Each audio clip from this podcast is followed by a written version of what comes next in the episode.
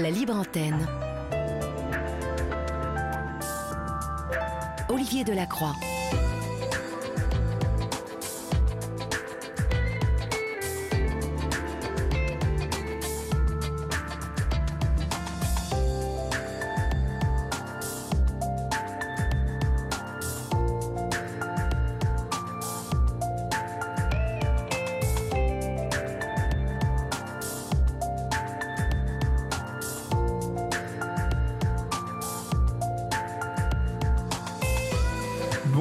Toutes et à tous. J'espère que vous avez passé une agréable journée. Nous pouvons dire aujourd'hui, nous, ici à Paris, et vous êtes quelques-uns aussi en France, à se dire que ça y est, on rentre dans l'hiver. C'est le premier soir où il faut mettre des gants, des manteaux, des pulls pour venir au travail. Et c'est ce qui s'est passé pour nous ce soir. Il fait froid ici, il pleut et euh, il y a du vent. Donc euh, j'espère que vous êtes euh, maintenant bien à l'abri chez vous. Euh, ou peut-être être vous en train de rejoindre votre maison, euh, votre appartement. Mais en tout cas, nous y sommes, chers amis. Et euh, ce qui est rassurant dans tout ça, c'est que nous allons continuer à passer nos soirées ensemble. Donc ça, c'est très bien, très rassurant. Et puis, c'est très hum, gai aussi, puisque nous sommes heureux d'être ensemble. Vous êtes sur la libre antenne d'Europe 1. Nous sommes ensemble jusqu'à 1h du matin, vous le savez. Et pour nous joindre, si vous désirez me parler, vous composez le 01 80 20 39 21, numéro non surtaxé d'Europe 1. Vous pouvez aussi nous euh, écrire euh, vos SMS au 7 39 21 suivi du mot nuit écrit en lettres majuscules suivi d'un espace. Vous nous joignez aussi en message privé sur la page Facebook d'Europe 1, euh, de la Libre Antenne, Olivier Delacroix, Valérie Darmon, la Libre Antenne. Et puis, euh, vous êtes 19 066 aujourd'hui, 9 nouveaux membres auxquels nous souhaitons bienvenue. Et puis, euh, il y a l'adresse postale de la Libre Antenne, à Europe 1, de rue des Cévennes, Olivier Delacroix, Valérie Darmon, pareil, la Libre Antenne. Voilà, euh, Julien Front et Floria euh, Flor, Floria, Florian Lanoir est- sont avec nous ce soir, ainsi que Laurent Pelé, notre réalisateur. L'équipe de la Libre Antenne est heureuse de vous accueillir pour votre Libre Antenne du jeudi qui est parti. Olivier Delacroix est à votre écoute sur Europe Et je rassure Gigi au 739 21. Je vais très bien, Gigi. Je, je suis un peu fatigué, vous avez raison, mais euh, très en forme quand même. Donc, euh, vous savez, la rentrée dans l'automne, en fait, euh, nous sommes comme les arbres, nous les humains. La sève redescend et euh, nous sommes un peu fatigués à l'entrée de chaque euh, saison. Pardon, j'allais dire époque, saison. Voilà, nous débutons cette libre antenne en accueillant Sophia. Bonsoir Sophia. Bonsoir. Bonsoir Olivier. Bonsoir. Merci de nous Je vous en prie. Quel âge avez-vous? Quel âge avez-vous, Sophia Oh, euh, je fais, euh, je m'approche de la soixantaine. D'accord. Alors, je ne vous demande pas d'où euh, vous m'appelez, car euh, nous devons euh, conserver quelques règles de sécurité ce soir pour vous. De quoi voulez-vous me parler? Dites-moi. Je voulais parler d'un parcours difficile qui est celui-là des sorties des violences conjugales, parce que, indépendamment du fait qu'on a vécu quelque chose de difficile, souvent, où la décision des, des, des porter plainte, de déposer, de rentrer dans les procédures judiciaires est déjà en soi extrêmement difficile. Elle va à l'encontre de nous-mêmes, en fait, de nos principes, de nos idées. Souvent, euh, elle se heurte euh, par rapport à dévoiler son intimité et ce qu'on a vécu. Mais euh, le parcours judiciaire qui, qui, qui est réservé, surtout dans certains profils des, des personnes qu'on, euh, avec qui on a partagé la vie, euh, du caractère particulièrement manipulateur, est très très difficile à aborder euh, face au système judiciaire.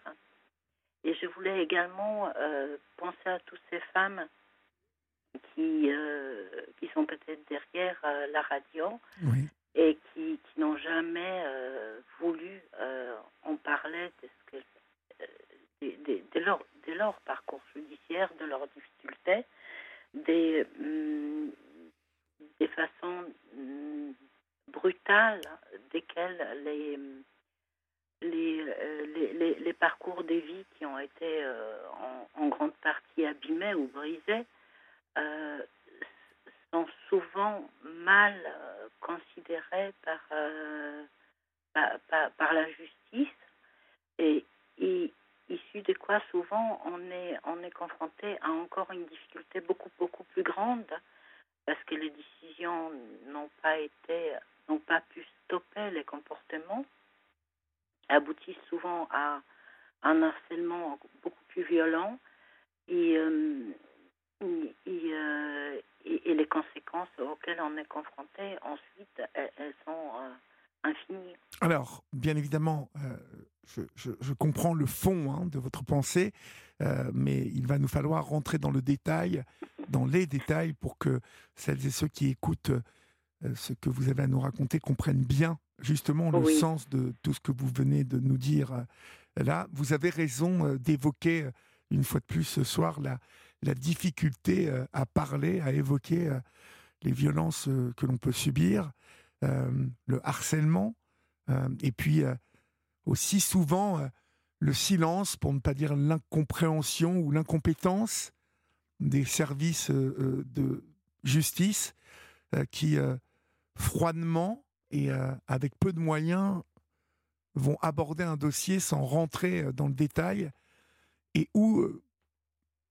je, n'ai pas peur de l'affirmer, celui qui est plus loquace, qui est plus qui est le plus habile, le plus manipulateur, le plus celui qui se sent le mieux, euh, vous voyez, en société, comme ça, qui s'exprime bien, qui renvoie une bonne image, et qui peut s'avérer être euh, une ordure parfaite, peut remporter la mise, malheureusement. Je ne me permettrai pas les derniers termes. Bien, non, non, je, que quelque part, euh, il, faut l'évoquer. Les, je pense qu'on on donne une part belle à la probabilité de manipulation dans, dans, dans le cas des, des, des, jugements hein, assez facilement. Hein. Dans mon parcours, j'ai rencontré quelque chose de, relativement difficile hein, qui était euh, assez simple à considérer par le système judiciaire parce que je me suis retrouvée euh, plusieurs années sans, sans euh, usage des comptes en banque, sans en document d'identité, oui. qui est en soi assez euh, évocateur. Et ça s'est inscrit sur une durée extrêmement longue. Et je n'évoquerai pas la durée parce que je ne souhaite pas être identifiée aussi facilement. Privé par euh, votre conjoint de, de, de, compte en banque? Et Ça se fait par manipulation. Vous savez, ça, commence par l'échec sans provision, par des sommes trop grandes auxquelles on ne peut pas être confronté, par les fait qu'ensuite on sera obligé d'épuiser dans les, comptes de crédit pour, assumer l'enfant. Toute cette petite chose-là, euh, euh, c'est une petite montagne qui commence par rien du tout, qui commence par, euh, qui sait, je ne vais pas domicilier pour l'instant parce que ça m'arrange pas, et puis ensuite on se retrouve dépendant d'un accord pour euh, pour, euh, pour, euh, pour faire, refaire ces documents d'identité. Et comme la pression et la violence qui, règnent au domicile est, très importante et, la manipulation quasi permanente, donc au fur et à mesure, on se retrouve dépourvu des, des, possibilités de réagir. En, en, enfin, dans mon cas, c'était exactement comme ça. Je me suis retrouvée soumise à l'idée que je pouvais être menacée à chaque instant et, et, que chaque chose était difficile. En outre, dans les contextes que j'ai vécus, il y avait quelque chose de particulier. J'ai mis, euh, j'ai découvert au fur et à mesure un passé qui, qui n'était pas celui-là que, que vous connaissiez. Hein. Oui. oui. tout à fait. Et euh, j'ai découvert un tissu de mensonges, euh, notamment autour des, des départs de l'ex-femme. Euh, il s'avérait qu'en en fait, il y a eu une énorme manipulation pour obtenir la garde d'enfants, un placement en psychiatrie. Alors, euh, avant de rentrer dans le, vraiment le détail, je vais vous demander de, marquer une pause et puis on se retrouve dans quelques secondes. D'accord, Sophia? Oui. À tout de suite. Là. À tout de suite. Il est 22h31, vous êtes euh, sur Europe 1 et c'est euh, la libre antenne. Vous pouvez composer le 01 80 20 39 21 et euh, peut-être aurai-je le plaisir de vous parler tout à l'heure. Sophia, vous, vous, évoquiez juste avant, avant cette pause des choses assez graves. Alors reprenons à ce moment-là. Oui, c'est euh, vous, vous, savez, l'histoire et je suppose, celle beaucoup de femmes qui, n'osent pas parler de ce qu'elles vivent. Et hum, souvent, euh, c'est une situation totalement invisible de l'extérieur. Dans mon cas, euh, ça se passait dans un bon milieu, en apparence dans des bonnes conditions matérielles un, bon milieu euh, éduqué, euh, formé, oui. avec des capacités professionnelles. Et, et, ça ne change absolument rien du tout. Parce qu'en en, fait, même dans ces milieux-là, on peut vivre. Euh, on peut trouver des femmes qui vivent vraiment dans une très grande précarité malgré les apparences sociales. Euh, il y a hum, quatre ans maintenant, j'ai décidé de porter plainte. Oui. Ça, s'est fait après un signalement euh, d'enfants en danger, fait par des tiers, donc par les institutions, hein, concernant notre enfant. Je n'évoquerai pas les sexes euh, de l'enfant.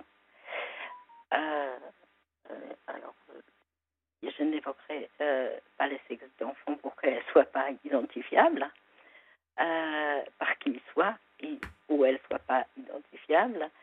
Euh, j'ai immédiatement ouvert euh, une procédure pour violence conjugale et j'ai rencontré quelque chose que je n'ai jamais imaginé parce que j'ai fait l'objet d'un degré de diffamation absolument incroyable de la part de mon ex-compagnon.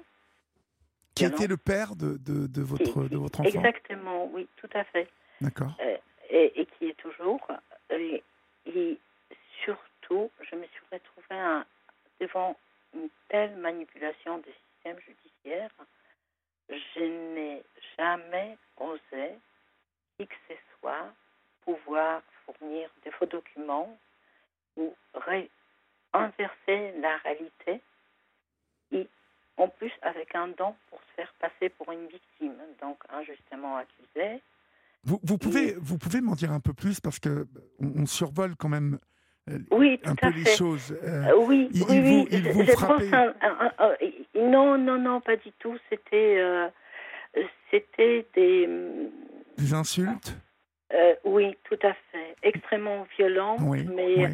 dès, dès lors d'une très grande perversité, oui. une pression maintenue d'une manière constante. Oui, d'accord. Euh, avec des, des, des, menaces, il va t'arriver ceci, si tu fais, si tu fais ça. Cet homme avait une... une, une quel, quel, type de profession faisait-il en tout cas dans quel euh, est-ce qu'il avait une bonne profession il gagnait bien une sa vie? excellente profession excellente et, profession euh, uh -huh. excellente profession c'est quelqu'un qui a qui, qui est connu dans son dans, dans, dans son domaine. Oui. Et, et certainement intellectuellement extrêmement euh, performant. L'un n'empêche pas l'autre, malheureusement. Non, absolument pas du tout. Euh, au contraire, je, je, pense que malheureusement, on peut voir un type d'intelligence sans avoir d'autres, euh, étendu affectif. Et, euh, et, euh, et souvent, c'est, enfin, je pense que ce type de, de personnalité fait extrêmement l'écran à, à, ce qui se passe derrière et, et, et, la réalité de sa vie quotidienne avec mmh. les, les, autres. Euh, je, je, pense qu'au contraire, ça, ça empêche la, la, justice de faire son travail. Parce qu'il est peu imaginable que quelqu'un qui renvoie à une image sociale parfaite oui. puisse être autre chose que ce qu'il est. Euh, normalement, le, le, travail de la justice euh, de, devrait pouvoir être bien fait, mais comme je l'évoquais au début, euh, le souci avec euh, une personne telle que vous me la décrivez, euh, bien sous tout rapport, hein, finalement, la, justice euh, devrait euh, avoir du temps, vous voyez, et des moyens pour euh, aller plus en profondeur. Or, euh, dans ces histoires de couple, euh, de violence, qu'elles soient physiques ou psychologiques, euh, je trouve que, la justice ne va pas au fond. Elle, n'en a ni les moyens ni le temps. Je, pense qu'il y a des là, mais je pense que c'est trop souvent dans l'image euh, que, que renvoie ce type de violence.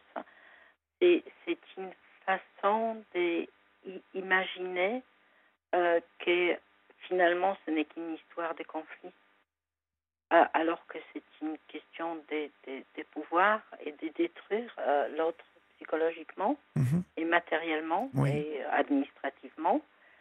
Et euh, euh, dans mon cas, il y, avait, il y a eu beaucoup de menaces de mort.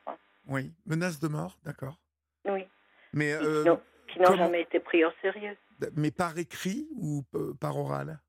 Ah, oral, oui, à, à répétition, tu en as pas pour longtemps. J'ai déjà tout prévu. C'est Euh, dingue ça, hein. c'est fou. hein. Oui, tout à fait. En, en, en fait, vous, vous savez, ce, sont des choses qui vous qui, qui paraissent presque irréelles. Ça vous renvoie dans un état de sidération par, euh, par, par des actions enfin, en quotidien euh, qui empêchent d'agir. Et, et je pense que c'est aussi le cas de beaucoup d'autres femmes. On, est cho- on réalise intellectuellement ce qu'on vit, mais on n'admet pas l'existence tellement ça ne rentre pas dans, dans, les, dans les cadres des idées de la vie, de l'autre et de l'éducation. C'est, euh, d'attitude morale. Rencontrer quelqu'un qui, qui est dé- dépourvu de moralité, Dépourvu de moralité, oui. Qui, en tout cas, pour qui les règles, euh, dans sa surpuissance, hein, je dis souvent que c'est ce type de personne, pour ce type de personne, il n'y a ni foi ni loi, qu'ils Oui. se prennent souvent pour Dieu eux-mêmes, et qu'à partir de là, euh, seules leurs règles à eux comptent. Et hum, de là, tout est permis. Tout, ils se permettent tout. Euh, et ils vont beaucoup plus loin que des êtres normaux pourraient l'imaginer, en fait. C'est-à-dire euh, euh, beaucoup plus loin que la grande majorité euh, d'entre nous. C'est ça qui est compliqué. c'est- en quelque sorte sans limite. Et, et, et malheureusement, à un moment donné, il faut rentrer dans la logique de leur folie pour contrer euh, ce qui, qui peut en advenir. Comment avez-vous fait alors, justement? Est-ce que, est que vous avez Euh, réussi à contrer Absolument pas du tout. Je suis dans une situation absolument dramatique. hein. Euh, Vous avez euh, passé combien de temps avec lui, euh, Sophia? Aux, aux alentours des 20 ans. 20 ans. Et il, a- il, il s'est révélé très rapidement euh, comme étant comme ça? Non, non, non, non. C'est, ça, ça ren- ren- renvoie à la période de la naissance de l'enfant Oui. Où euh, il, il, euh, il a commencé à, à, à, à dire des, des, des premières phrases, enfin, de, de me montrer ses- son attitude totalement différente. Et d'ailleurs, ça a changé des, à partir des mi-grossesses euh, à peu près. Euh, les comportements est devenu tout à fait autre. Et vous le rattachez à quoi, ça, par exemple? Parce que c'est souvent. Euh, Ah. plusieurs Ah, femmes m'ont parlé de cette étape-là, de cette période-là. euh, de... à, à la possibilité d'appartenance ou des- des- d'une plus grande difficulté de sortir de la relation une fois quand on a l'enfant. Oui, Je- oui, d'accord.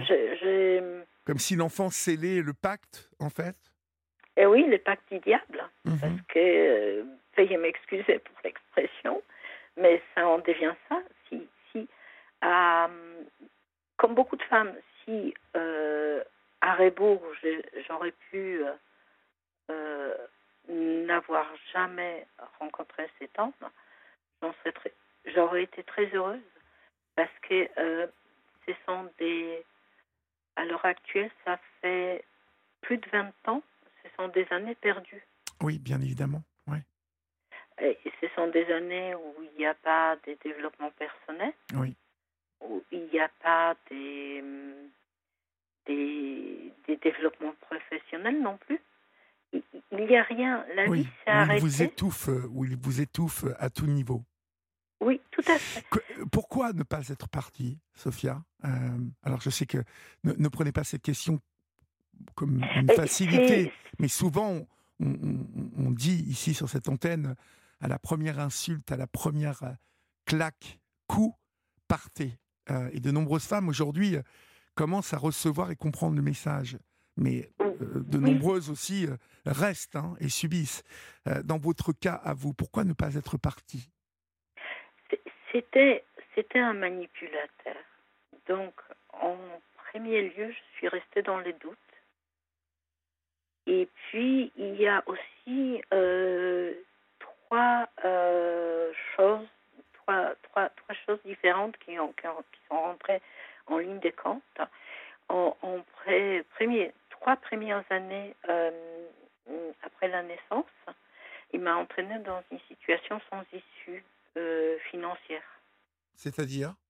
Hum, il il m'a fait faire des chèques en bois avec lesquels, euh, à lui, à lui directement, Oui.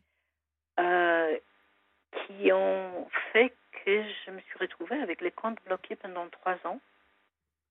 D'accord. Mais et en, en ob- obligé, en, tout en étant obligé d'assumer l'enfant, puisqu'il il ne voulait pas payer grand-chose, voire rien du tout. Et, euh, et puis, euh, donc, je me suis dit, je vais attendre cette période-là, et puis je vais trouver des solutions. Et puis, euh, j'étais très occupée. Il, ne prêtait pas beaucoup attention à, notre enfant. Donc, pour compenser, j'étais concentrée sur le bien-être euh, de ces toutes petites êtres qui, qui avaient besoin d'un moi, de, de, de l'amour d'un des deux parents. Et les deux problèmes conjugués ont fait que, ben, en fait, c'est c'est peut-être là où j'ai raté ma coche, euh, où j'aurais dû partir.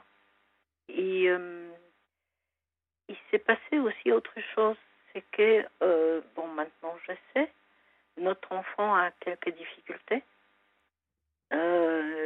Et euh, et j'ai senti une fragilité qui était complémentaire. Et j'ai cherché les moments où la fragilité sera suffisamment stabilisée Pour pouvoir les faire. Je pense que c'était plutôt ça. Je voulais me mettre des côtés de cette relation, la vivre en parallèle sans la vivre avec cet homme. Et c'est ce que je lui ai proposé à l'époque, mais c'est lui qui a ten- tenu continuer comme ça, tout en me mettant dans une situation où les portes de sortie étaient encore plus rares au fur et à mesure du temps. Jusqu'au, euh, jusqu'à ma dépression qui a duré quand même euh, deux ans. Euh, à- avant que je trouve euh, la force de De partir. relever. Oui. Oui. Ah oui, oui. V- v- votre enfant a, des difficultés de, de handicap, c'est ça? Hum, oui, léger handicap, hein, Oui. dès lors des neuropsychologies. Du, du- du- de Euh, quoi? De- euh, un, autisme léger? Euh, oui, mais autisme des enfants brillants, D'accord. mais ça provoque euh, une Oui, réactivité qui est autre. Mhm. Euh, c'est un enfant qui est absolument génial et euh, très chouette humainement, mais euh, ça a peut-être également ralenti ma démarche dans la mesure que monsieur ne voulait pas reconnaître les difficultés de l'enfant. Et c'est pour ça aussi que les diagnostics étaient extrêmement tardifs. Donc il a fallu que je dépose plainte, qu'il y a une période des... entre deux. Entre-temps, il a expliqué au juge qu'il ne souhaitait pas un suivi pour l'enfant. Donc c'était encore du temps perdu. Oui. Et à l'heure actuelle, va dans une situation de précarité extrême. Alors, vous allez m'expliquer tout ça parce que euh, vous avez enfin décidé de partir à un moment, de vous séparer. Euh, Comment, comment, comment est-ce que vous avez réussi? Il, En fait, j'ai j'ai pris contact avec une très bonne psy, tout à fait accidentellement, parce que je pensais que c'était nécessaire surtout à l'enfant, plus qu'à moi-même. Je, je, voyais bien qu'il y avait quelque chose qui allait pas. Et puis, euh, qui m'a remis sur pied. Et elle, elle a commencé à me dire, mais vous vous rendez compte ce que vous me racontez? Vous n'avez pas de ticket de métro. Non, je n'ai pas de ticket de métro. Et elle m'a dit, et vous n'avez pas d'argent? J'ai dit, non, je n'ai pas d'argent. Et vous n'avez plus de compte en banque? J'ai dit, non, je n'ai plus de compte en banque. Il vous avait tout supprimé en fait Au fur et à mesure, oui. Et, il vous donnait au compte à gouttes? C'est lui Oui. comme, comme une enfant vous- chantage, oui, tout à fait. Ah mon Dieu, incroyable. Oui. Et, et aussi étonnant, j'étais une personne très indépendante et c'est très autonome professionnellement Oui. avant cette histoire. Et euh, j'avais vraiment pas besoin de ça dans ma vie. En fait, c'était euh, euh, un espèce, un espèce de, de rouleau euh, compresseur. Vous voyez, au fur et à mesure, on, Oui, il vous a, il vous a vidé, il vous a. Tout il à a- fait, Il, oui. il- il a, il a comme mis une paille dans votre tête là et vous a, vous a inspiré tout ce que vous aviez en vous euh, d'énergie, de, force? Oui, et surtout, c'est aussi, euh, ce sont des, des, des, des, des, révécus traumatiques, parce que les propres morts pouvaient être extrêmement violents par moments, euh, qui, qui euh, vous projettent dans un autre monde que celui-là, même si vous, vous n'êtes il n'est plus là. C'est comme on se reconstruit comme un enfant parce que euh, la confiance euh, dans, le monde ou dans, ce qu'on pouvait faire à soi-même est complètement anéantie. Donc, c'est une reconstruction qui est extrêmement lente, je pense qu'il y a beaucoup d'autres femmes qui, qui peuvent, euh, qui, qui peuvent raconter exactement la même chose. Au début, vous n'êtes même plus sûr est-ce que vous faites bien si vous allumez la machine à laver? Et chaque geste demande à chaque, euh, au début, à chaque geste, on a besoin de ré- reconstruire sa confiance Oui. qu'on fait bien les choses. Et au fur et à mesure, ça devient de plus en plus naturel. Je crois que ça s'est fait sur un temps extrêmement long et fastidieux. Et puis dans la mesure où je fais toujours objet des, des, des, des attaques via les voies judiciaires absolument récambolesques, où il arrive à obtenir les gains de cause. euh, Par exemple, alors dites-moi, vous avez réussi à partir, vous n'habitez plus avec lui. Euh, depuis combien de temps vous avez réussi à prendre votre, votre envol? Ça fait quatre ans. C'est très exactement depuis euh, les, les dépôts de plainte pour, pour violence, hein, euh, pour lesquels il a, été relaxé avec euh, les, stratégies euh, des, des manipulations absolument épouvantables que j'ose même pas décrire parce que ça fait avec l'usage des, fausses déclarations à la barre, des faux documents. C'est- C'est absolument incroyable. Oui, puis lui a les moyens. Je suppose qu'il a des avocats. euh, euh, il, a, de très bons avocats s'il a les moyens.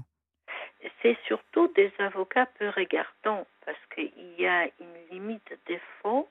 En général, même les avocats qui ont recours auraient refusé de l'avoir.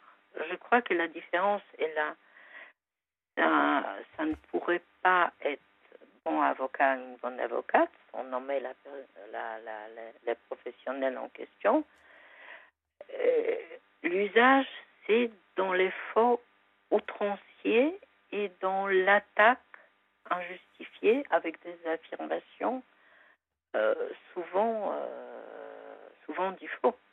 Il y a eu des procédures qui ont été ouvertes qui étaient basées exclusivement sur des fausses déclarations. Donc, ça va très loin. Euh, inutile vous dire que c'est choquant. Oui. Où, où en êtes-vous là euh, aujourd'hui? C'est difficile, j'ai la garde exclusive de l'enfant D'accord. Vous avez obtenu enfin la garde exclusive de l'enfant? Euh, dès, dès les premiers jours. D'accord. Il a été établi que cet homme était violent, en tout cas qu'il était auteur de mauvais traitements avec votre fille.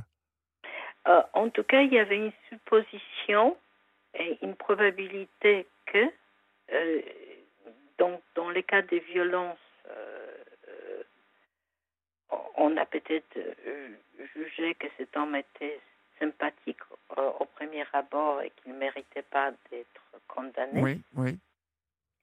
Je, je pense que peut-être il y a, il y a beaucoup de cela. Et euh, par contre, c'était suffisant pour remettre en doute ses capacités euh, en tant que parent. D'accord. Donc du coup, en fait, ça c'est le juge aux affaires familiales qui euh, vous a accordé la, la, La garde, la en intégralité.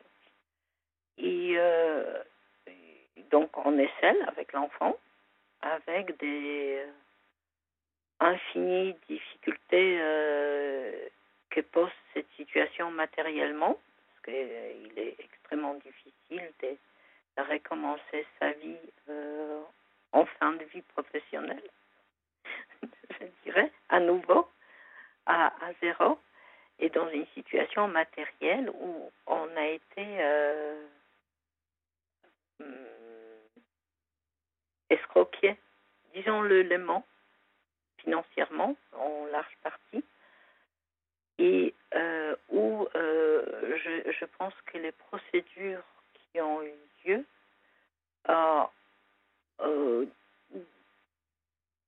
accompagnées dans des beaucoup de manipulations et faux documents ont abouti que finalement, je me retrouvais dans une situation encore pire que les jours des, dépôts des plaintes pour violence.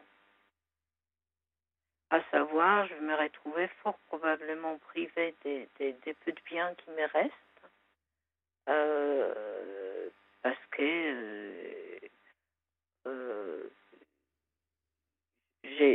j'étais encore dans l'appartement euh, familial qui était propriété des, des messieurs à l'origine, que celui-là, il a fait objet d'une procédure et que malheureusement, suite à, à une démarche des huissiers hum, sur lesquels je ne me prononcerai pas, parce qu'il y a aussi une plainte qui est lancée contre, contre cette, euh, cette procédure, je me retrouve avec toutes mes affaires qui sont restées dans l'appartement, donc tous mes biens, euh, pour certains une valeur, familiale.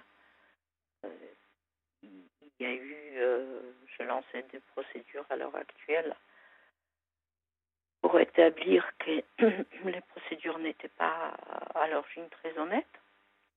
Et puis, euh, on va voir ce qu'il en adviendra. Donc oui, c'est difficile à encaisser, en fait. C'est difficile à vivre.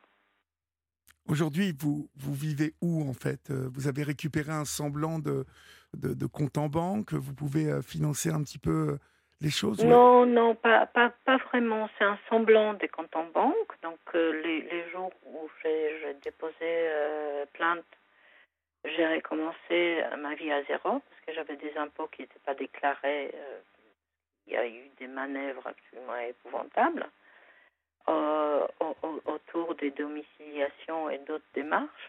Oui. Donc, donc j'ai déposé, euh, euh, je me suis déclarée auprès des impôts en disant que ça fait des années qu'ils ne sont pas déclarés. J'ai déposé. Enfin, vous n'aviez pas d'impôt à payer puisque vous n'aviez rien, Sophia. Oui, tout à fait, mais ils, ils n'étaient pas déclarés non plus. Hein. Lui Et- enfin, les miens, euh, les miens n'étaient pas déclarés. Et puis, euh, ben, j'avais des dettes. Vous travaillez que- avec lui ou euh, vous, vous- Non, non, pas du tout, pas du tout. J'ai, au moment où, euh, où je suis tombée enceinte, j'étais en train de créer une. enfin, euh, non, euh, c'est une société qui était sur le point d'aboutir, qui, euh, fonctionnait déjà bien.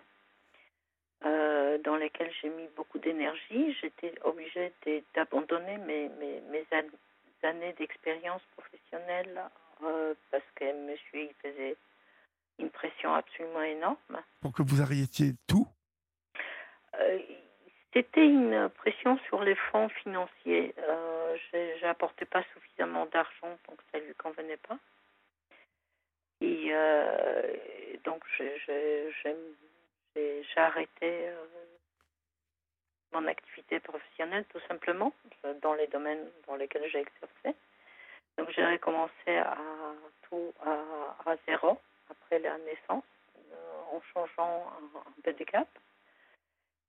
Puis, au fur et à mesure, je me suis aperçue qu'il il, il mettait la pression pour que je paye tout d'une manière très malhonnête. Il y a eu beaucoup de manipulation pour m'exclure euh, financièrement.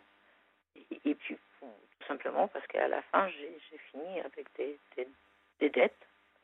Donc, pour moi, clairement, il était à l'origine de ces dettes. Cet homme euh, gagne très bien sa vie Euh, non, pas. Non, il gagne pas. Il, il, il, il a eu accès à une fortune familiale. Oui. Euh, il, a, est fonctionnaire d'État. Euh, donc, euh, c'est pas. Mais il a eu l'accès à la fortune familiale et à- très importante.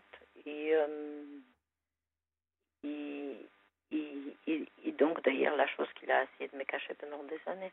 Et euh, le fait qu'il soit fonctionnaire d'État lui a donné une, une, stature parti- particulière devant les magistrats Et dans le cadre justement des plaintes et tout ça? je, je, je pense qu'il impressionne beaucoup par, par, euh, par, son, par sa langue, par, euh, par une apparente cla- clarté d'information qui est en général une désinformation en réalité, puisque euh, euh, très souvent il, il, il communique des, des, des- des- des choses qui sont absolument pas vraies. Donc, euh, c'est très compliqué à aborder ce- cette genre de, de personnalités très manipulatrices. Mhm, je comprends. Sophia, nous, nous allons euh, laisser euh, passer l'info euh, qui arrive à grands pas sur Europe 1 et puis marquer une nouvelle pause. Vous ne raccrochez pas, bien évidemment. Comme ça, nous prendrons le temps de conclure juste après le journal. D'accord? Bien sûr. Vous restez avec moi. À tout de suite. À tout de suite. Il est 23h passé de 4 minutes. Vous êtes sur Europe 1. Et si vous venez d'atterrir chez vous, chers amis, ou si euh, vous êtes là en voiture euh, à tracer la route, eh bien, je suis euh, ravi de vous accompagner avec toute mon équipe jusqu'à 1h du matin. Vous pouvez composer, vous le savez, le 01 80 20 39 21 quand vous le désirez. Je suis avec vous, Sophia. Sophia qui, depuis 20 ans, a affronté une une situation des plus pénibles. Euh, J'étais en train de penser à vous et euh, pendant le, journal et, je, me dis que lorsque l'on traverse comme cela euh, 20 années euh, à l'approche de la soixantaine, comme vous me l'avez dit, que l'on évoque tant d'années perdues, en tout cas tordues même, tant d'années qui, qui auront impacté votre, votre construction de femme, votre devenir de femme même. Il y, a- il y a quand même une question qui doit traverser l'esprit à un moment. Quelle est, quelle l'origine de votre point de vue? Est-ce que vous avez la réponse à cette question? Pourquoi cet homme est-il comme ça? Que lui est-il arrivé à cet homme? C'est difficile à déterminer. Il, y a, je, je pourrais chercher la source dans, dans, dans sa structure familiale et dans, mais je, je pense que c'est beaucoup plus profond que ça et tout simplement parce qu'il y a des gens qu'on ne devrait pas croiser. Euh, ils ne sont pas faits pour vivre avec les autres Oui. ils sont là pour plier les autres à leurs besoins. Euh, ça n'a rien à voir avec un partage euh, de relations. Et je m'évite très bien de juger, mais je, je, n'y vois qu'une pathologie euh, comportementale assez, lourde. je, je n'ai pas formation de médecine pour, pour pouvoir évaluer, bien que... Non, mais vous auriez pu être euh, au courant, c'est pour ça que je vous posais cette question, hein, parce que euh, justement, parfois, on peut découvrir un passé... passé familial, comme vous l'avez évoqué, en tout cas un passé tout court que la personne a pu nous cacher, qui, qui, explique, vous voyez, une peur de l'abandon, une, une volonté justement de vouloir tout contrôler, de, une volonté de, de, que l'autre soit sa propriété, mais qui se justifie dans justement dans un passé et dans des, des épreuves rencontrées dans le passé. Je, je, pense qu'on a tous nos fardeaux familiaux à, porter, enfin la plupart de nous, et énormément de gens font l'impasse et ils ne deviennent pas ni tordus, ni méchants, ni violents à l'égard de l'autrui. Donc, ça peut expliquer, effectivement, il y avait quelque chose dans cette famille qui, était... Euh, qui dysfonctionnait. Dysfonctionnel, certainement. Hein. Pas dans le sens qu'on entend habituellement dans les gens, violence physique ou, ou l'alcool. Oui. Il y avait une forme des, volontés d'écraser l'autre à tout prix euh, et écraser l'entourage et, la joie que ça procurait, qui est en soi normal, parce que l'objectif c'est vivre et laisser vivre mhm. à l'origine. Et hum, il y avait cela, mais c'est ensuite peut-être qu'à partir d'un certain degré de traumatisme, on n'a plus d'autre solution que de devenir comme égal à son passé, mais beaucoup des, personnes arrivent à s'en soustraire et de construire quelque chose d'équilibré à, l'égard de l'autrui. Donc, euh, je n'irai pas directement dans, dans, chercher dans ces passés-là. Oui. Euh, bien qu'il n'a rien ni déstructurant ni de sain, son passé à lui. Mais euh, je pense qu'il y a toujours les moyens de faire autrement. On a tous notre, euh, nos choses qui auront, qui auront pu nous tordre moralement ou nous, nous faire dévier. Et, et il, en grande partie, souvent, il appartient à nous des d'essayer de, de, de, de, se glisser entre les obstacles qui vont faire que on, deviendra quelque chose de quelque chose d'autre. des déviants de, ouais, ouais, ouais, disons les mots des, des déviants parce que il, s'agit bien de, quelque chose de, comportements déviants quand on, euh, quand, quand, on utilise euh, au quotidien les, les, les chantages, les menaces et quand on structure les dossiers euh, au début d'une relation de façon de pouvoir s'en servir en justice s'il en advenait quelque chose au début de la relation, il y a quelque chose de dangereux et anormal au départ. Oui, oui. Oui, il est certain qu'il y, y, a quelque chose qui, qui coinçait dès le départ chez cet homme, quoi. Oui, il y a quelque chose, de toute façon, notre relation n'est qu'une répétition de, son passé. Donc c'est qu'une reproduction des, des, comportements relativement identiques, euh, un peu différents selon la situation et la personne. Et euh, donc, euh, en perspective, je n'y vois rien d'étonnant. Mhm. ce qui est choquant, c'est que je ne voulais pas voir au départ. C'est ça, vous ne vouliez pas le voir au départ. Non, non, absolument pas. Malgré euh, vraiment des, des, troubles tôt, quoi, parce qu'il s'est quand même. Votre, votre fille a, approche les 17 ans aujourd'hui, donc euh, ça veut dire que ça a commencé quand même relativement rapidement qu'il s'attaque à vous. Oui, ça, ça, ça a commencé temps. Et, il y a également, c'est à ce moment-là où j'ai découvert, euh, au fur et à mesure, d'autres faits de son passé qui m'ont qui m'ont beaucoup inquiété. Donc, Oui. ont fait que je suis restée peut-être. euh, J'étais abattue parce que euh, je savais que le jour où il faudra faire quelque chose, je serais confrontée à une manipulation épouvantable Mhm, et, mhm. et, et une forme de destruction euh, qui est le cas aujourd'hui. hein. et que malheureusement, l'enfant allait en pâtir. Donc c'est ça qui est aussi difficile quand, comme, euh, comme prise de décision. Mais comment je- va-t-elle euh, aujourd'hui, votre fille? Comment vit-elle tous ces événements?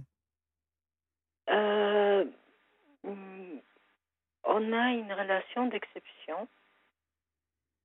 C'est ça qui. euh, je pense qu'on a toujours, on a toujours eu.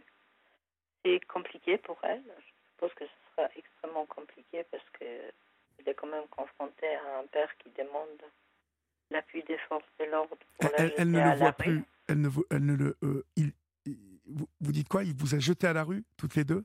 Il, il a demandé l'appui des forces de l'ordre pour, euh, pour, euh, pour l'expulsion hein, des moi, ce que j'arrive à comprendre, mais de sa fille, ce que j'arrive Ah, à, comprendre beaucoup moins. Euh, mais ça décrit aussi les, les, les degrés de violence psychologique qui est... C'est c'est proprement dé- dé- dégoûtant quand même de d'expulser son propre enfant. de demander l'appui des forces de l'ordre et d'inciter les... euh, Et, et les, les forces de l'ordre l'ont fait? Oui, et... et Elle en n'avait pas le droit, vous le savez ou pas? Elle, elle n'en avait pas le droit. hein. et, et c'est complexe parce que euh, aujourd'hui euh, j'ai déposé euh, un signalement auprès des IGPN parce les choses se sont passées d'une manière anormale Oui. et j'ai déposé une plainte également auprès de la, des procureurs de la République parce que outre la violence des, des l'acte psychologique hein, pour un enfant, euh, il y a euh, il y a également euh, eu énormément d'irrégularités. Et c'était pas du tout. Et, et- euh, et est-ce que vous êtes entouré aujourd'hui? Est-ce que vous arrivez quand même à compter sur euh, certaines personnes qui vous aident? Vous logez, euh, vous vous êtes relogé? Je, je suis en attente sous peu d'obtenir un logement social. Provisoirement, on est avec ma fille chez les amis. D'accord, vous avez quand même des amis qui, qui vous logent. Oui, j'ai beaucoup d'amis. Bon, tant mieux, tant mieux, ça c'est très bien. Oui, j'ai- beaucoup d'amis et j'ai beaucoup de, de- de gens. euh, euh, les amitiés que j'ai construites sont avec des gens très bien. Et, et c'est- c'est- ça me sauve à, à l'heure actuelle. Et effectivement, la situation moralement et psychologiquement est difficile parce que tout, tout cela a lieu devant les yeux de la justice. Oui. Euh, et, euh, et harcèlement, et puis euh, les attaques constantes, et puis les procédures en elles-mêmes qui, qui, par moments, qui, qui prennent un tour an- anormal, comme, comme Oui, celle oui, qu'on oui, venait d'écrire, mais ce n'est pas la seule. Du coup, je suis en euh, euh, effectivement, euh, c'est les moments où l'i- l'image du monde tel qu'on qu'on les concevait, avec un dernier recours, hein, euh, quand on n'a pas d'autre solution vis-à-vis des systèmes judiciaires, sont beaucoup plus... euh, euh, quelque chose a été abîmé. Oui. Mm, mm, Voilà. Et donc, c'est complexe à vivre, oui. Je, mais je, je, je, je, je pense que euh, que j'ai décrit et, et les cas de, de, de beaucoup de femmes qui, qui sortent des relations des, euh, avec des, des manipulateurs. Et, et puis, on, on, on sait très bien que statistiquement, les, les, moyens de, de, tuer d'un manipulateur, c'est amener quelqu'un vers un, vers un suicide. Un suicide, oui, oui, Tout à fait. Et puis qu'il est extrêmement compliqué lorsqu'il n'y a pas de coup, hein, euh, de coup, parce que les coups laissent des traces. Il est extrêmement compliqué de, de d'arriver à faire condamner quelqu'un pour euh, emprise euh, ou euh, justement harcèlement psychologique, violence psychologique dans le cadre d'un couple, c'est extrêmement compliqué. Extrêmement compliqué. Écoutez, je vous souhaite bon courage en tout cas, Sophia. Merci Olivier. Vraiment, je, je compatis avec vous et j'ai vraiment mal ce soir pour votre, votre petite. J'espère qu'elle qu'elle affronte et qu'elle euh, qu'elle est en, elle se sent en sécurité avec vous, euh, car c'est tout ce qui compte ce soir, c'est qu'elle soit bien, euh, vous voyez, et qu'elle qu'elle puisse faire front elle aussi avec vous et qu'elle qu'elle soit forte et qu'elle qu'elle aille bien, parce que un enfant qui a ces troubles-là peut, peut, très vite être déstabilisé par ce genre de choses. Donc oui, oui, mais non, c'est ce qui s'est passé, c'est choquant en fait, la police était au courant de son profil. Et, euh, La police qui vient vous virer. Je vais vous dire, je vais vous expliquer quelque chose, Sophia. Un soir, j'ai eu euh, la propriétaire d'un appartement à Paris avec une famille. Euh, d'abord, elle avait loué, son père avait loué cet appartement il y a 15 ans à un homme, un homme, qui ensuite a fait venir son frère. C'était un appartement de je, crois, je ne crois pas vous, dire de bêtises, de 38 mètres carrés. D'accord? Il a fait venir ensuite sa famille, sa femme et ses deux enfants. Le frère a fait venir sa femme et un enfant. Ils se sont retrouvés à 6 ou 7 dans cet appartement. Ça fait 15 ans qu'elle qu'elle cherche à les faire partir.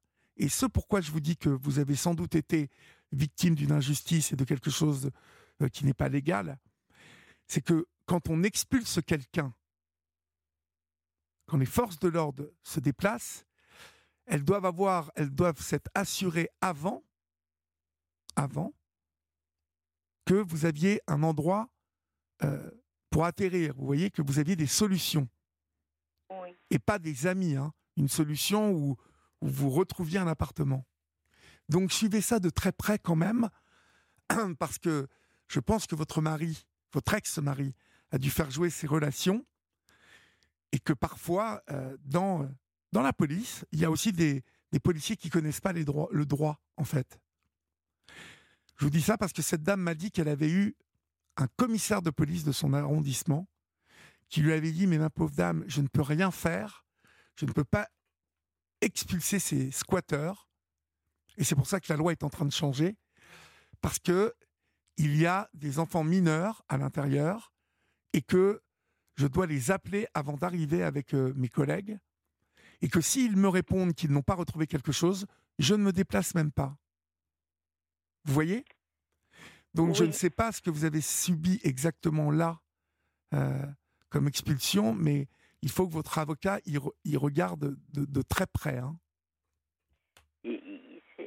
C'était extrêmement choquant, d'autant plus qu'elle a décidé décision de la Cour d'appel n'était pas encore rendue au sujet du usage d'appartement. Mais ce qui est extrêmement choquant, c'est que ça vous est arrivé il y a quatre jours, c'est ça? Oui, tout à fait. Et est-ce qu'on était dans les dates où on pouvait encore vous expulser? Euh, La procédure d'expulsion a été lancée par la préfecture, sous-préfecture plus précisément. Quel malheur de voir un, un homme lancer une procédure d'expulsion pour euh, quand, quand il a sa fille dans, dans l'appartement, mon Dieu.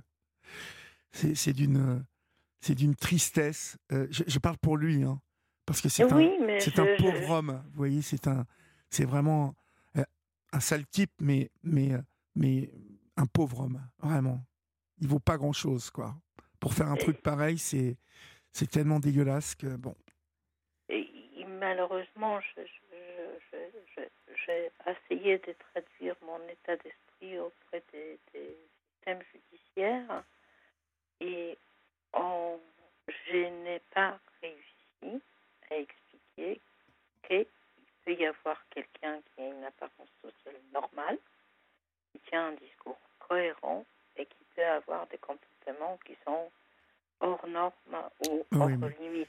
Ça, vous l'expliquerez, euh, il faut l'expliquer devant une cour, euh, Sophia. Vous, vous vous vous doutez bien que des fonctionnaires de police qui viennent euh, pour vous virer de, de l'appartement, vous pouvez leur dire ce, qu'ils, ce que vous voulez, ils, ben, ils comprendront rien ou ils, ils ne sont pas habilités à vous écouter en plus. Donc, Non, non, mais c'est la justice qui n'a pas entendu ce Bah, voilà, message. hein. ouais. Ah, avant, ah, avant, quand il a été jugé, je, n'ai pas réussi à me faire entendre qu'on est dans quelqu'un qui a effectivement des comportements hors normes. ouais, on je vois pas- parfaitement le type de, de- d'individu que ça, ça peut être, qui Oui, se comporte très bien en société, qui euh, est bien sous tout rapport, qui euh, est même euh, quelqu'un qui a un certain charisme sans doute et qui, à huis clos, Oui. lorsqu'il est avec sa femme et sa fille, se comporte comme un vrai monstre. Voilà. C'est exactement Ce qu'il y a, euh, vous qui nous écoutez, qu'il faut que vous compreniez, c'est que ce, ce- ce genre d'individu existe réellement. Euh, nous ne nous n'extrapolons pas les choses ce soir. euh, et d'ailleurs, c'est plus moi d'ailleurs qui décrit euh, cette situation que Sophia. Mais il y a des gens comme ça, des, des- des êtres humains comme ça qui se qui se transforment complètement à huis clos et qui deviennent de vrais monstres et, et qui se nourrissent du mal de l'autre. Parce que finalement, la logique, le, le côté rationnel qui devrait se dégager de tout ce que vient de nous raconter Sophia, c'est de se poser cette question rationnelle. Que fait un homme pendant 20 ans avec une femme qu'il martyrise, qu'il empêche d'avoir un compte en banque, qu'il menace de mort La- L'amour est où dans tout ça? Le sens de d'une histoire euh, positive, construite, est où dans tout ça?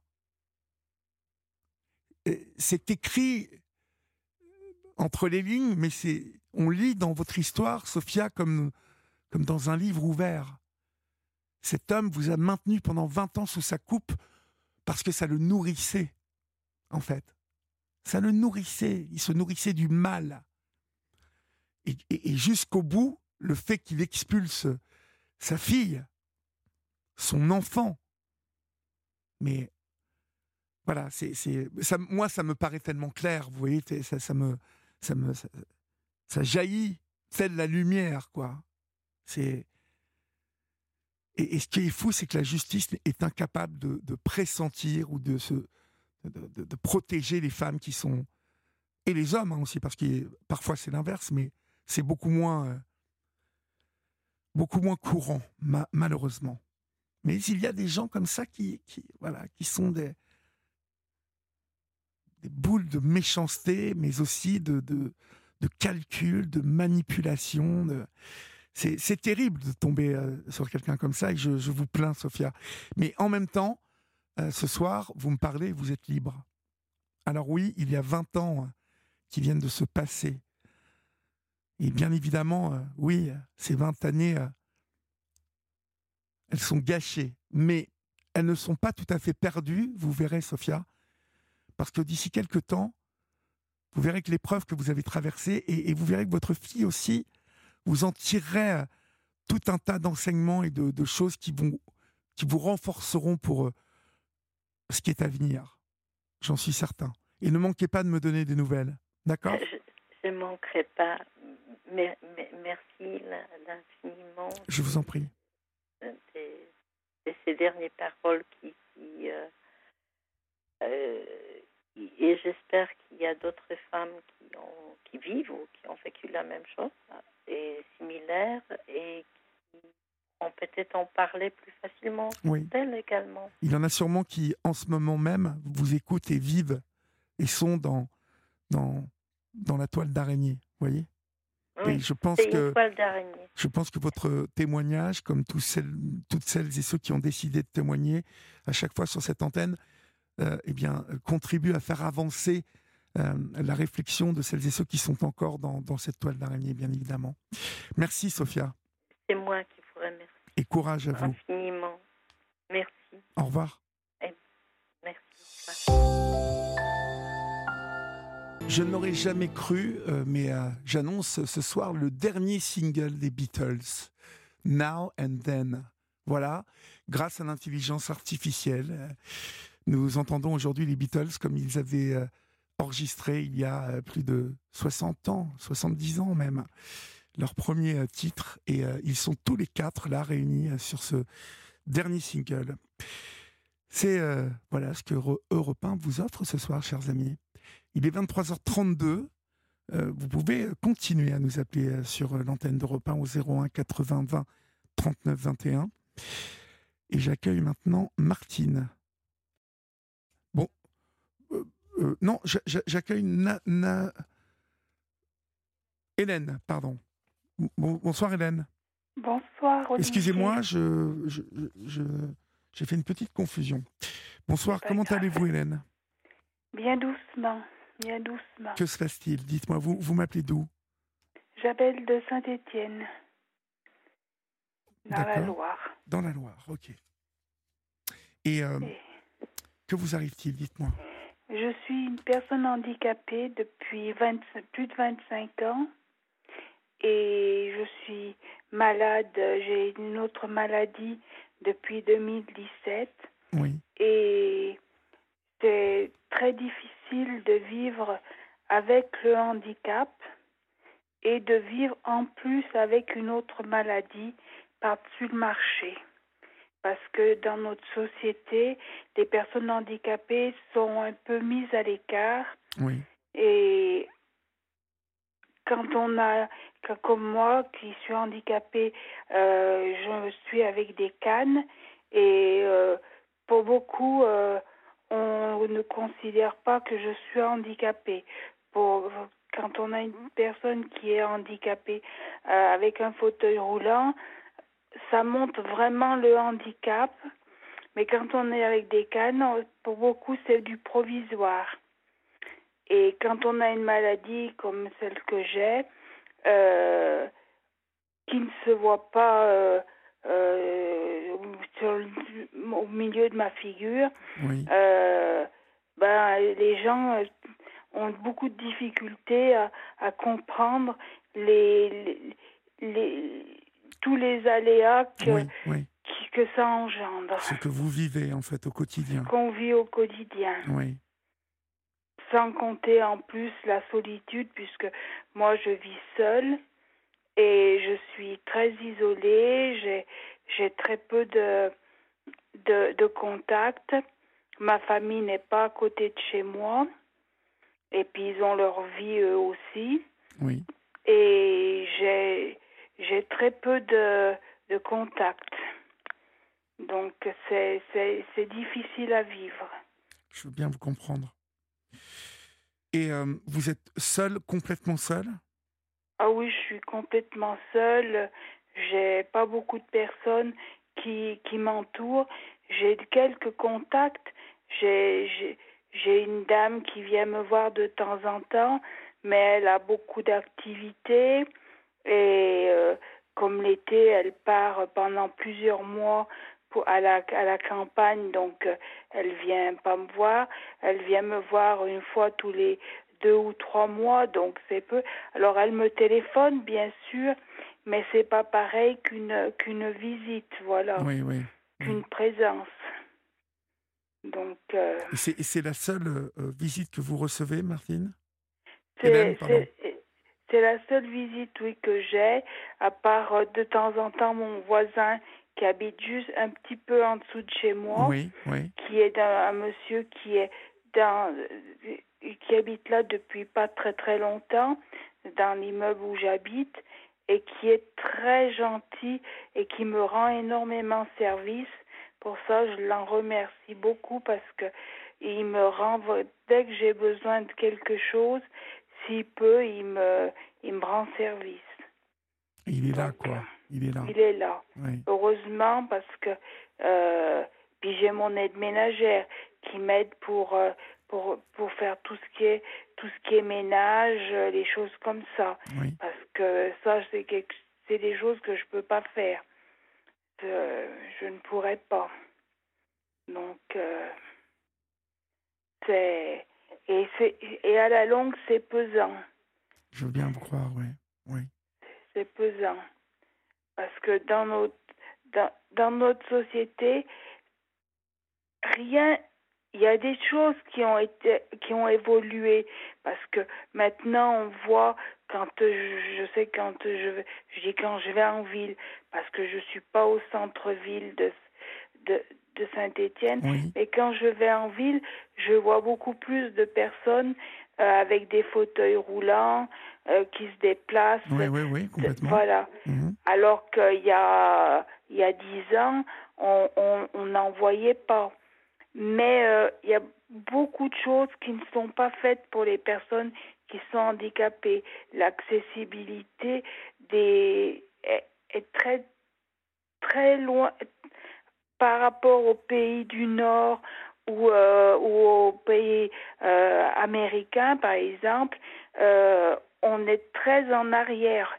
Comme je dis, on est au 20, au- en 1900, en 10 2023 Oui, je bafouille 2023 et on on on n'a pas évolué dans, presque pas évolué dans ce sens-là.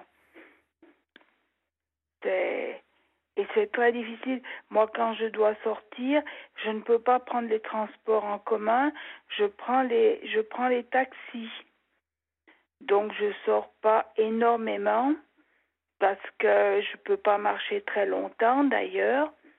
Et à la longue, c'est je, finis des moments par vouloir baisser les bras. oui, oui, je comprends. C'est vous en avez marre de, de- de tout le temps être seul, de faire les choses seul et qu'on ne vous Voilà. assiste pas du tout, quoi. Hein? Voilà exactement, C'est normal que vous en ayez marre. exactement. Et puis bon, quand euh, en plus du handicap, quand on vous apprend que vous êtes malade et que vous avez une maladie qui ne se guérit pas et que vous allez avoir toute votre vie un traitement parce que c'est une maladie c'est une leucémie, c'est une maladie qui ne se guérit pas, celle que j'ai. Oui, et euh, j'ai un traitement par c'est de la chimiothérapie mais par voie orale que j'aurai toute ma vie avec les les aléas que les les, les effets que que provoque le traitement qui sont assez lourds. Oui, et euh, le tout accumulé c'est très lourd à, à porter. C'est très lourd à porter. Vous avez du mal, bien sûr. Et vous n'avez pas de famille du tout Du tout? Si j'ai de la famille, mais ils sont pas à côté de chez moi, ils sont assez loin. Ils ont, euh, ils ont leur, leur, leur, leur, leur, leur vie de leur côté.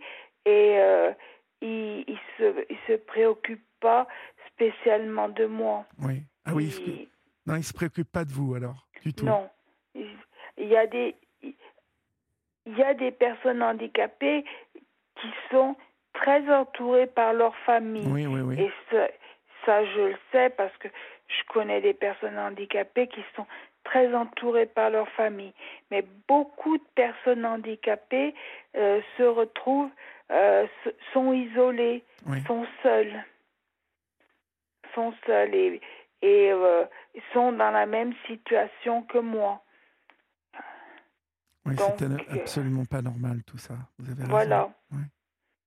Donc, euh, c'est très dur de vivre de vivre ça. C'est les les gens qui qui qui ne connaissent pas le monde du handicap ne peuvent pas comprendre peuvent pas comprendre et comme euh, comme je dis souvent euh, parce qu'il y a des gens qui me qui qui me avec qui je parle, oh mais vous avez toujours le sourire.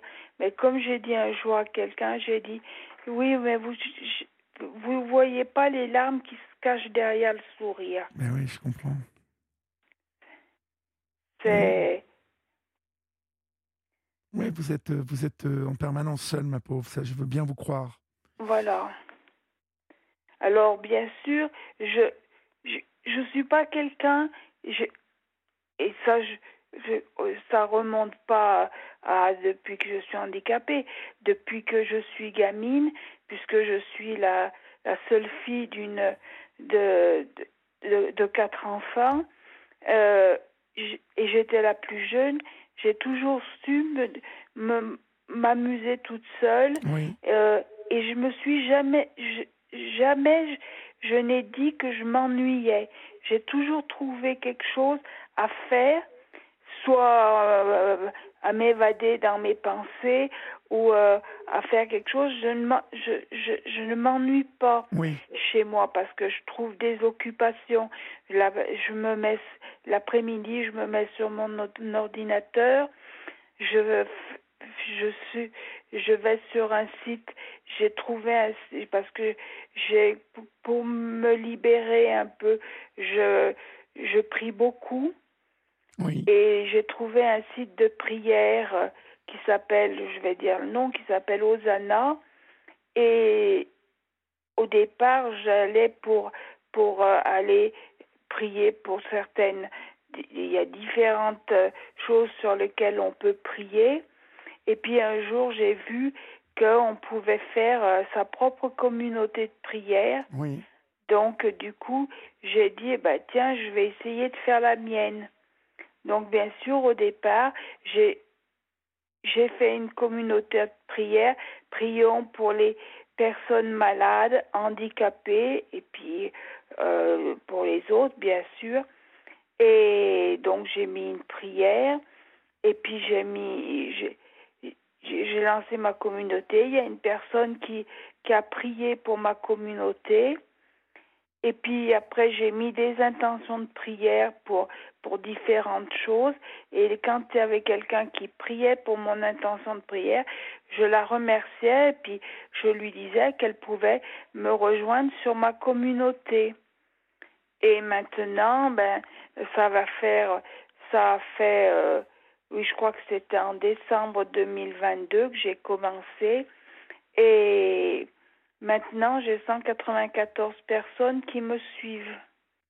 D'accord, mais c'est super ça déjà. Voilà, ça et ça, ça me ça me tient parce que j'ai deux ou trois personnes d'ailleurs de cette communauté qui m'ont donné leur adresse internet et on correspond par internet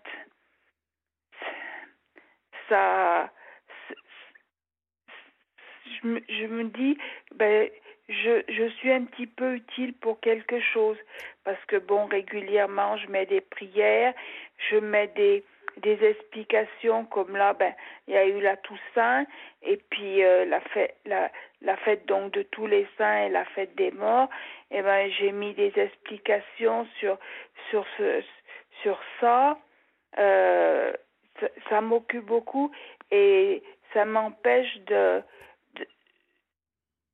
d'être obligé de de, de gamberger de comme on dit chez nous ça m'empêche de broger. De broger oui voilà donc euh, ça ça m'occupe beaucoup et pendant que je fais ça je pense pas à autre chose. Voilà. Mais vous êtes sacrément courageuse vous savez hein eh ben, je sais pas si je suis courageuse, ben, mais. Si, euh, si, vous êtes courageuse, je vous le dis. Vous êtes sacrément courageuse. Parce que c'est, c'est pas facile d'être euh, toute seule comme ça, mais euh, bon, vous trouvez quand même des, des, ressorts, hein, de, de, l'énergie pour faire d'autres choses, pour attirer une certaine attention avec. Internet, c'est bien que vous vous serviez comme ça d'Internet. Vous allez un peu sur la page Facebook de la Libre Antenne? Oui, régulièrement. Parce que... J'écoute euh, votre émission. D'ailleurs, j'ai écouté ce que la dame qui était avant moi parlait. Oui. Et je, je, trouve qu'elle a beaucoup de courage dans l'épreuve qu'elle qu'elle traverse. Oui, oui. Oui, vous avez raison. Et vous aussi, vous, vous en avez du courage, Hélène. Vous en avez bah, sacrément du courage, hein je sais pas si on peut dire que j'ai du courage. comme je dis, euh, j'essaye de me de, de me donner entre guillemets, de me donner des moments, des petits coups de pied au derrière. Vous voyez, comme moi, mon aide ménagère, s'arrête parce que euh, pendant quelque temps parce qu'elle doit subir une une lourde intervention. Alors j'aurai une remplaçante, mais sa remplaçante ne pourra pas me faire mes courses parce qu'elle n'est pas motorisée. Et donc, il faudra que j'aille faire mes courses moi-même. Oui. Et vous voyez, comme cet après-midi, j'étais dans un petit, une petite surface qui est à proximité de chez moi. C'est pas qu'elle est très loin, parce que euh, à pied, une personne valide, euh, en dix minutes, elle y est à cette petite surface. Mais moi, euh, qui marche très lentement, euh, il m'a fallu euh, une demi-heure pour aller au magasin. Oui. Et après, ben, faut revenir avec les courses. Alors, j'avais pas énormément de choses, j'avais qu'un sac, mais rien que de, de, de re- d'y aller, de revenir, ben, comme, comme je dis, j'en avais, mon, en entre guillemets, j'en avais mon plein d'eau. Ah bah oui, oui, vous deviez, en, vous deviez en avoir plein de dos, oui. Ah oui, j'étais, j'ai euh, j'ai rangé mes affaires et puis je me suis reposée. Euh, Je sais que quand je vais aller faire mes courses la semaine prochaine euh, pour faire faire le plein que je ferai, ben je la veille il faudra que je me repose et que le lendemain je me repose parce que sinon je je tiendrai pas. Oui. Donc euh, Bon, mais donc, euh, vous me disiez que ça allait pas fort en ce moment. C'est, c'est vraiment la solitude, du coup, en fait, qui vous C'est embête la comme ça. solitude et puis les, les, c'est le traitement que j'ai pour la- ma maladie qui le, ce traitement est lourd. Il, c'est pas qu'il est lourd à prendre parce que c'est des comp- deux comprimés à prendre par jour. C'est pas c'est c'est pas comme des personnes qui ont des des des, des traitements euh, euh, en dans euh, en institut de cancérologie, mais euh, ce traitement a beaucoup d'effets indésirables. Oui. Et ces effets indésirables sont, sont, en plus du handicap, sont pesants. C'est beaucoup de fatigue et puis d'autres euh, d'autres aléas. Donc, euh, Vous avez, vous avez euh, pris contact avec euh, l'association Les Petits Frères du- des, des Pauvres? Non. Parce que vous savez que euh, ils, ils, euh, ils rendent visite, euh, ils rendent visite aux personnes handicapées, hein, régulièrement. Ah ben, faudra que je recherche. Ben oui, oui, il faut que vous recherchiez ça parce que, vous voyez, euh, ils, ils le font, euh, ils le font régulièrement et, euh, et ça peut être très très bien ça. hein. Oui, oui. Ben oui, parce que en fait, euh, euh, recevoir de temps en temps une petite visite comme ça, ça fait pas de mal. Hein. Ah oui, mais ça fait ça fait toujours plaisir. Ben oui. Ça fait toujours plaisir. Bon, La bon, seule chose qui, qui, qui que j'a- j'attends, vous voyez, toutes les années, je pars. Euh, c'est la seule sortie que je fais de sortie que je fais parce que je vais jamais au cinéma, oui. ni écouter un concert, ni voir une pièce de théâtre. Mais je pars euh, une semaine avec le diocèse de ma ville. Je pars une semaine à Lourdes en Mhm. Ah, pèlerinage. très bien, oui. Et ça, je trouve que le fait de partir là-bas, d'abord, ça me fait, ça me fait voir du monde. Mhm. Je, je, je vois, je vois beaucoup de monde parce que on est très nombreux euh, à y aller. Et j'emmagasine des souvenirs. Et puis, je trouve que ça me, euh, j'y vais pas pour un miracle ou des choses comme ça parce que je suis quand même pas euh, à, à, à ce niveau-là mais je trouve que ça me ressource d'aller de partir par- partir plusieurs jours là-bas. Ah, Ça vous, ça, ça- ça vous recharge carrément, ça. Hein? Ça me recharge, voilà. Le fait d'avoir mais par contre euh, pendant euh, 10 jours, 15 jours quand je suis euh, quand je rentre euh, là j'ai un, un coup de un, un coup de blues parce que je d'avoir eu beaucoup de monde autour autour de moi et puis de me retrouver de retour toute seule chez moi oui. là je là pendant 10 15 jours c'est encore plus difficile Ouais, je veux bien vous croire, ouais. C'est encore plus difficile.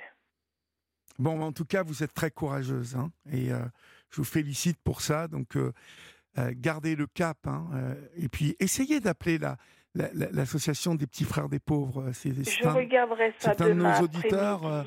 Un de nos auditeurs qui, qui a appelé pour vous, pour vous le lire, hein, pour vous donner l'information. Eh ben, je, le, je le remercie Voilà, beaucoup. vous, vous, vous faites, euh, euh, vous, vous expliquez que vous souffrez de solitude et puis euh, ils vont vous envoyer des gens qui vont venir passer un petit moment avec vous et tout. Donc, hein, vous me promettez que vous allez le faire?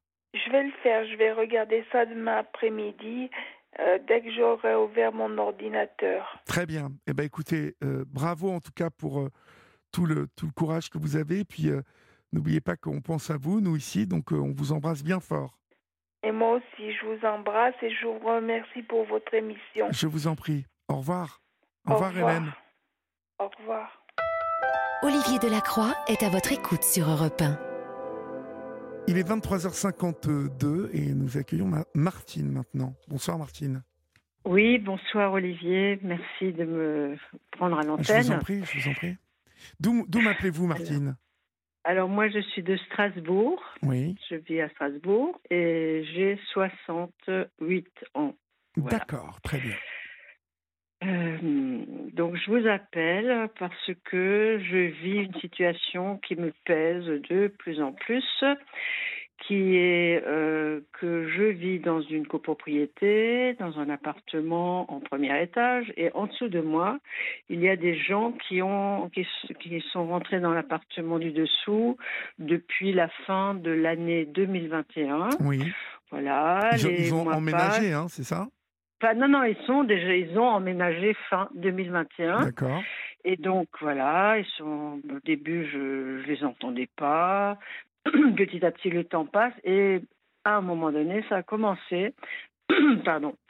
J'ai com- j'ai commencé à les entendre vraiment beaucoup et souvent, euh, si bien que bon, ils faisaient beaucoup de fêtes, ils recevaient du monde et euh, moi j'ai ma terrasse juste au-dessus de la leur. Oui. Et euh, ils se croient tout seuls. Bon, enfin voilà, c'est des gens qui n'ont aucun respect. Ils se réunissent sur la terrasse, euh, très nombreux. Ils parlent très fort. Ils fument des cigarettes et d'autres produits illicites. Mhm. Et euh, bon, ils fument euh, nombreux. Hein. C'est vraiment, j'ai des volutes de fumée qui montent. Donc je peux en profiter gratuitement. Et puis euh, voilà, tout ça, ça, ça s'est fait, ça s'est refait. Enfin voilà, il y en a eu plein des, des soirées qui ont duré jusqu'à des 4 heures du matin. Enfin bon, parfois 2 heures, mais assez souvent hein, jusqu'à 4 heures du matin. D'accord. Alors, euh, bon, ben, dans un premier temps, euh, j'étais un peu embêtée. Puis, ben, comme tout le monde, j'ai commencé à faire des courriers à mon syndic en leur demandant de, de le dire à leur propri- au propriétaire euh, qui, de l'appartement dans lequel c'est sa fille qui habite. Voilà, c'est une femme qui doit avoir euh, la quarantaine. Elle a deux filles adolescentes aussi, un petit garçon qui n'est pas toujours là. Oui. Et donc, euh, bah, dans un premier temps, c'est le propriétaire qui a été averti. J'ai croisé aussi les jeunes filles, enfin les adolescentes, là, euh, parce que j'avais remarqué que c'était elles aussi, parfois, lors de certaines soirées, qui étaient là sur la terrasse, à rentrer, à sortir, à faire les, la fête euh, avec des, copains. Il y avait au moins cinq euh, jeunes gars euh, avec elles. Et donc, je l'ai croisé deux fois dans l'entrée. Alors, je lui ai dit que voilà, gentiment, hein, toujours, j'ai toujours été calme et bienveillante. Je leur ai, je lui disais, bah écoutez, là, c'était un peu fort, hein, là, voilà, l'autre soir, euh, hier soir, euh, par exemple. euh, Pourriez-vous faire attention dorénavant parce que là, je j'ai quand même un peu le droit de dormir à partir de 11 heures du soir. Je crois que Ah oui, oui, oui, bien euh, sûr. j'ai un peu le droit, quoi. Non, bon, donc alors veillez à, à, à respecter un peu le voisinage parce que là ça va plus. euh, c'est pas la première fois. Bon, bref. Donc finalement, ben le temps passe. euh, pff, pas grand chose a changé. Le mois de juin a été le mois euh, avec euh, tous les tous les trois soirs, il y avait des gens sur la terrasse, euh, ça parlait. La dame qui habite, enfin la fille du propriétaire, elle tient des conversations longues et fortes avec, avec son téléphone. ils mettent de la musique, enfin bref. mais et puis ils fument beaucoup, beaucoup de choses qui sont pas du tabac. Hein.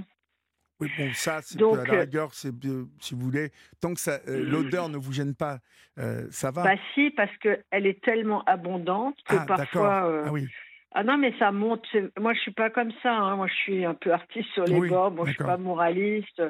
Mais là, vraiment, euh, c'est carrément. c'est beaucoup, euh, beaucoup trop. Ah oui, c'est beaucoup, beaucoup. Et ça monte. Et ça, même quand je ferme euh, la porte de ma terrasse et ma fenêtre, ça passe dans les VMC. Je me suis déjà retrouvée dans ma pièce avec une odeur ambiante, comme si cinq personnes étaient venues fumer des pétards. Ah oui, d'accord. Ah oui, donc ça, ça y va, ça y va ah sévère, comme on dit. Ah, ça y va sévère, oui, oui, oui. Et tout le temps, quoi. Bon. Alors, euh, bon, donc j'ai appris par le syndic que bah, le propriétaire a eu euh, les courriers. Une fois, il y a eu une fête tellement sonore et tellement longue que j'en pouvais plus, mais je ne savais même plus où me mettre dans mon appart. Bon, j'ai une possibilité de me mettre dans une autre chambre qui donne à l'arrière, passe au-dessus de cette terrasse. Mais bon, c'est pas très marrant quand 2 heures du matin, vous êtes en train de vous tourner euh, dix mille fois dans le lit et vous vous dites bon ben allez hop, euh, je prends ma couette, je me mets sur le clic-clac de l'autre côté, euh, c'est pas marrant. Bah oui, je me doute. Et et donc je l'ai fait, mais et là cette nuit-là j'en ai eu assez. Je me suis dit bon ben maintenant je vais appeler la police. Donc j'appelle la police. Et là, bon, ils m'ont écouté, mais ils m'ont dit non, on peut pas venir, c'est pas possible, on est surbooké, tout ça. Ça m'est arrivé deux fois de les appeler, c'était chaque fois la même réponse. Et, et, dans la même nuit, à 2 heures du matin, j'ai essayé d'appeler le propriétaire. Bon, il, il n'a pas répondu, évidemment. Et euh, au petit matin, à 9 heures, ben, je l'ai tout de suite appelé et je lui ai dit que, voilà, que j'avais, que je lui ai demandé s'il était au courant de l'idée pour laquelle je l'appelais. Il m'avait, il m'a dit, euh, oui, oui, je sais parce que la police vient de me mettre au courant. Ah bon, très bien. Donc j'ai dit bah c'est bien, ça me ça ça m'empêche de vous déployer la totale quoi, vous voilà et tout. Il m'a dit bon bah écoutez, je vais dire ça à ma fille, euh, oui et tout. Et il m'a dit bah le cas échéant, j'aimerais bien qu'on fasse une médiation avec vous, moi, le syndic, ma fille. Et comme j'avais déjà envoyé tellement de courriers que je, je l'avais déjà dit même à sa fille, à ses petites filles, là, les, les adolescentes, Bon, moi, je lui ai dit, écoutez, euh, je suis un peu fatiguée, j'ai plus vraiment envie de donner mon temps encore à me déplacer, à m'asseoir autour d'une table, à vous dire la même chose. Tout simplement, monsieur, dites à votre fille de respecter le règlement de copropriété et de respecter son voisinage. Voilà, je suis dans mes droits de vous demander de vous calmer, c'est tout. Alors bon, ok, ben, donc suite à ça, les choses se sont calmées parce que, bon, en juillet, moi, je suis partie en vacances. Je suis rentrée début août. Là, c'était calme. Mais quelqu'un m'a dit qu'il y avait une fiesta euh, tout au début du mois d'août où j'étais pas encore là. Le mois d'août, c'était très calme. Euh, bon, est arrivé début septembre où il y avait l'AG de la copropriété. Alors, on va s'arrêter à l'AG de la copropriété, si vous voulez bien. On laisse le journal et puis vous allez continuer à me raconter tout ça, d'accord? D'accord. À tout de suite, Martine. À tout à l'heure. Europe 1, la libre antenne. Olivier Delacroix.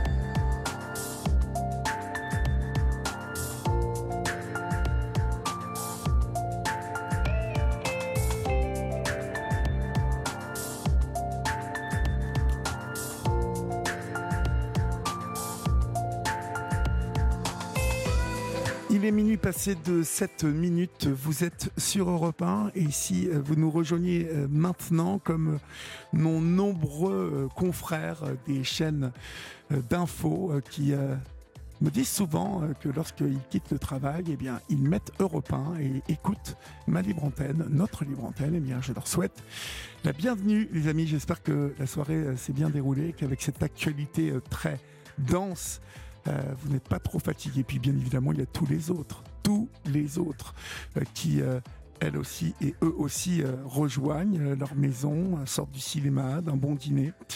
Soyez les bienvenus sur l'antenne d'Europe 1. Donc, si vous nous rejoignez, c'est la libre antenne jusqu'à 1h du matin. Et bien évidemment, vous pouvez composer le 01 80 20 39 21. Martine, il y a cette assemblée générale donc avec propriétaires Alors, il y a eu l'Assemblée générale, effectivement. Et moi, je suis déjà euh, conseillère syndicale depuis longtemps. Ça fait 15 ans que j'habite là, ça fait 15 ans que je, je fais ça. Et donc, euh, ce monsieur qui est propriétaire de l'appartement euh, a posé sa candidature pour devenir conseiller syndical. Et moi, je me suis levée le jour de l'AG et j'ai pris la parole devant tout le monde. J'ai dit, ben voilà, euh, je, m'exprime devant vous tous parce que euh, c'était pour dire que je ne donnerai pas ma voix à ce monsieur, étant donné que je vis un enfer depuis euh, des mois et que comme il ne tient pas compte du confort de vie de sa première locatrice proche de son logement, eh bien, je, ben, je m'oppose, enfin, je, je, mets en doute l'efficacité euh, d'une personne comme ça pour être euh, conseiller, syndical. Vous n'avez pas dû vous faire des potes, là Exactement non. Voilà, et j'ai appris par la suite que ben, ce monsieur il avait porté plainte contre moi ah bon? propos diffamatoires. Oh, oui. Donc il est bien euh, susceptible, notre ami. Ben oui, il a pris très très mal la, mon intervention. Ah et donc, euh, bon, oui, alors bon, j'ai oublié de dire tout à l'heure que lorsque j'avais demandé gentiment à cette à sa fille et aux petites filles euh, de stopper les, les bruits, les nuisances sonores et voire tapage. Un jour, je l'avais fait en penchant ma tête euh, au-delà du parapet, en demandant s'il vous plaît, il y a quelqu'un? Et à ce moment-là, il y a un jeune garçon qui apparaît à peu près de 16 ans. Je lui dis, et je savais, j'avais entendu le propriétaire, il était présent avec toutes les personnes qui étaient là à ce moment-là, toute l'après-midi, à faire du bruit, et ça jusqu'à 11, h 30 À 11h30, c'est là que j'ai, que j'ai fait cette intervention. Et le, jeune garçon me dit, ah non, mais il n'y a pas le proprio, parce que j'avais demandé euh, si le proprio pouvait venir. Oui. Alors que je l'avais entendu. Alors euh, j'ai dit, ah bon, mais je viens de l'entendre encore il y a 10 minutes. Alors il me dit, non, non, non, il n'est pas là. Et j'ai à peine fini d'écouter le, jeune homme. Il y a la, la fille qui, qui, arrive et qui, qui, qui, dit, qui directement euh, me, me vocifère, euh, à, enfin à la tête, euh, qui était quand même un peu au-dessus, plus loin, avec des, des, des propos d'une vulgarité sans nom. Je n'oserais même pas les répéter tellement c'était. ah oui, d'accord. Ah oui, ça s'est mal passé donc là. Oui, ça s'est mal passé. C'est vraiment la première fois que j'entends quelqu'un qui me parle comme ça, avec des propos aussi euh, bas de gamme. Quoi. Enfin, c'est vraiment, euh, je pourrais faire un, sketch euh, genre La Cité, quoi, caricaturé, quoi, vraiment. Enfin bref, bon. donc il a, moi, il a, porté plainte combien de, combien de temps après? Ah non, non, il a juste porté plainte juste après la, la G, quoi. J'ai, bon, bah, j'ai appris ça. Euh, c'est pas officiel, hein, c'est officieux. C'est une dame qui fait partie du conseil syndical qui m'a dit, paraîtrait que monsieur machin a porté plainte contre toi. Bon, alors propos diffamatoires. Alors j'ai déjà eu deux versions. La dame, elle qui m'a relaté le truc, elle m'a dit, il a dit propos diffamatoires. Après j'ai appelé le syndic, ils m'ont dit oui, ils ont dit pour parce qu'il paraît que tu harcèles euh, sa fille. Ah bon, bah c'est plutôt moi qui suis harcelée avec toutes les nuisances sonores. Euh, je vois pas en quoi je la harcèle. Je lui ai parlé deux fois dans ma vie. Tout le reste c'était des courriers. Et j'ai parlé euh, deux fois avec le propriétaire au téléphone et deux fois avec la jeune fille que j'ai croisée dans le couloir et à qui j'ai vraiment dit gentiment, euh, voilà, comme je vous l'avais dit. Oui, ça fait beaucoup, ça, fait, ça fait beaucoup quand même. Hein, euh, ça... fait beaucoup, bah ça commence à faire son poids. Et bah, si je vous appelle, c'est parce qu'en fait, bon, je le dis honnêtement, j'ai eu hyper la trouille quand j'ai appris qu'il a porté plainte contre moi. Je sais pas, j'ai eu un stress, une peur. Je me suis dit, euh, enfin, je me suis sentie vraiment euh, comme traquée. Euh.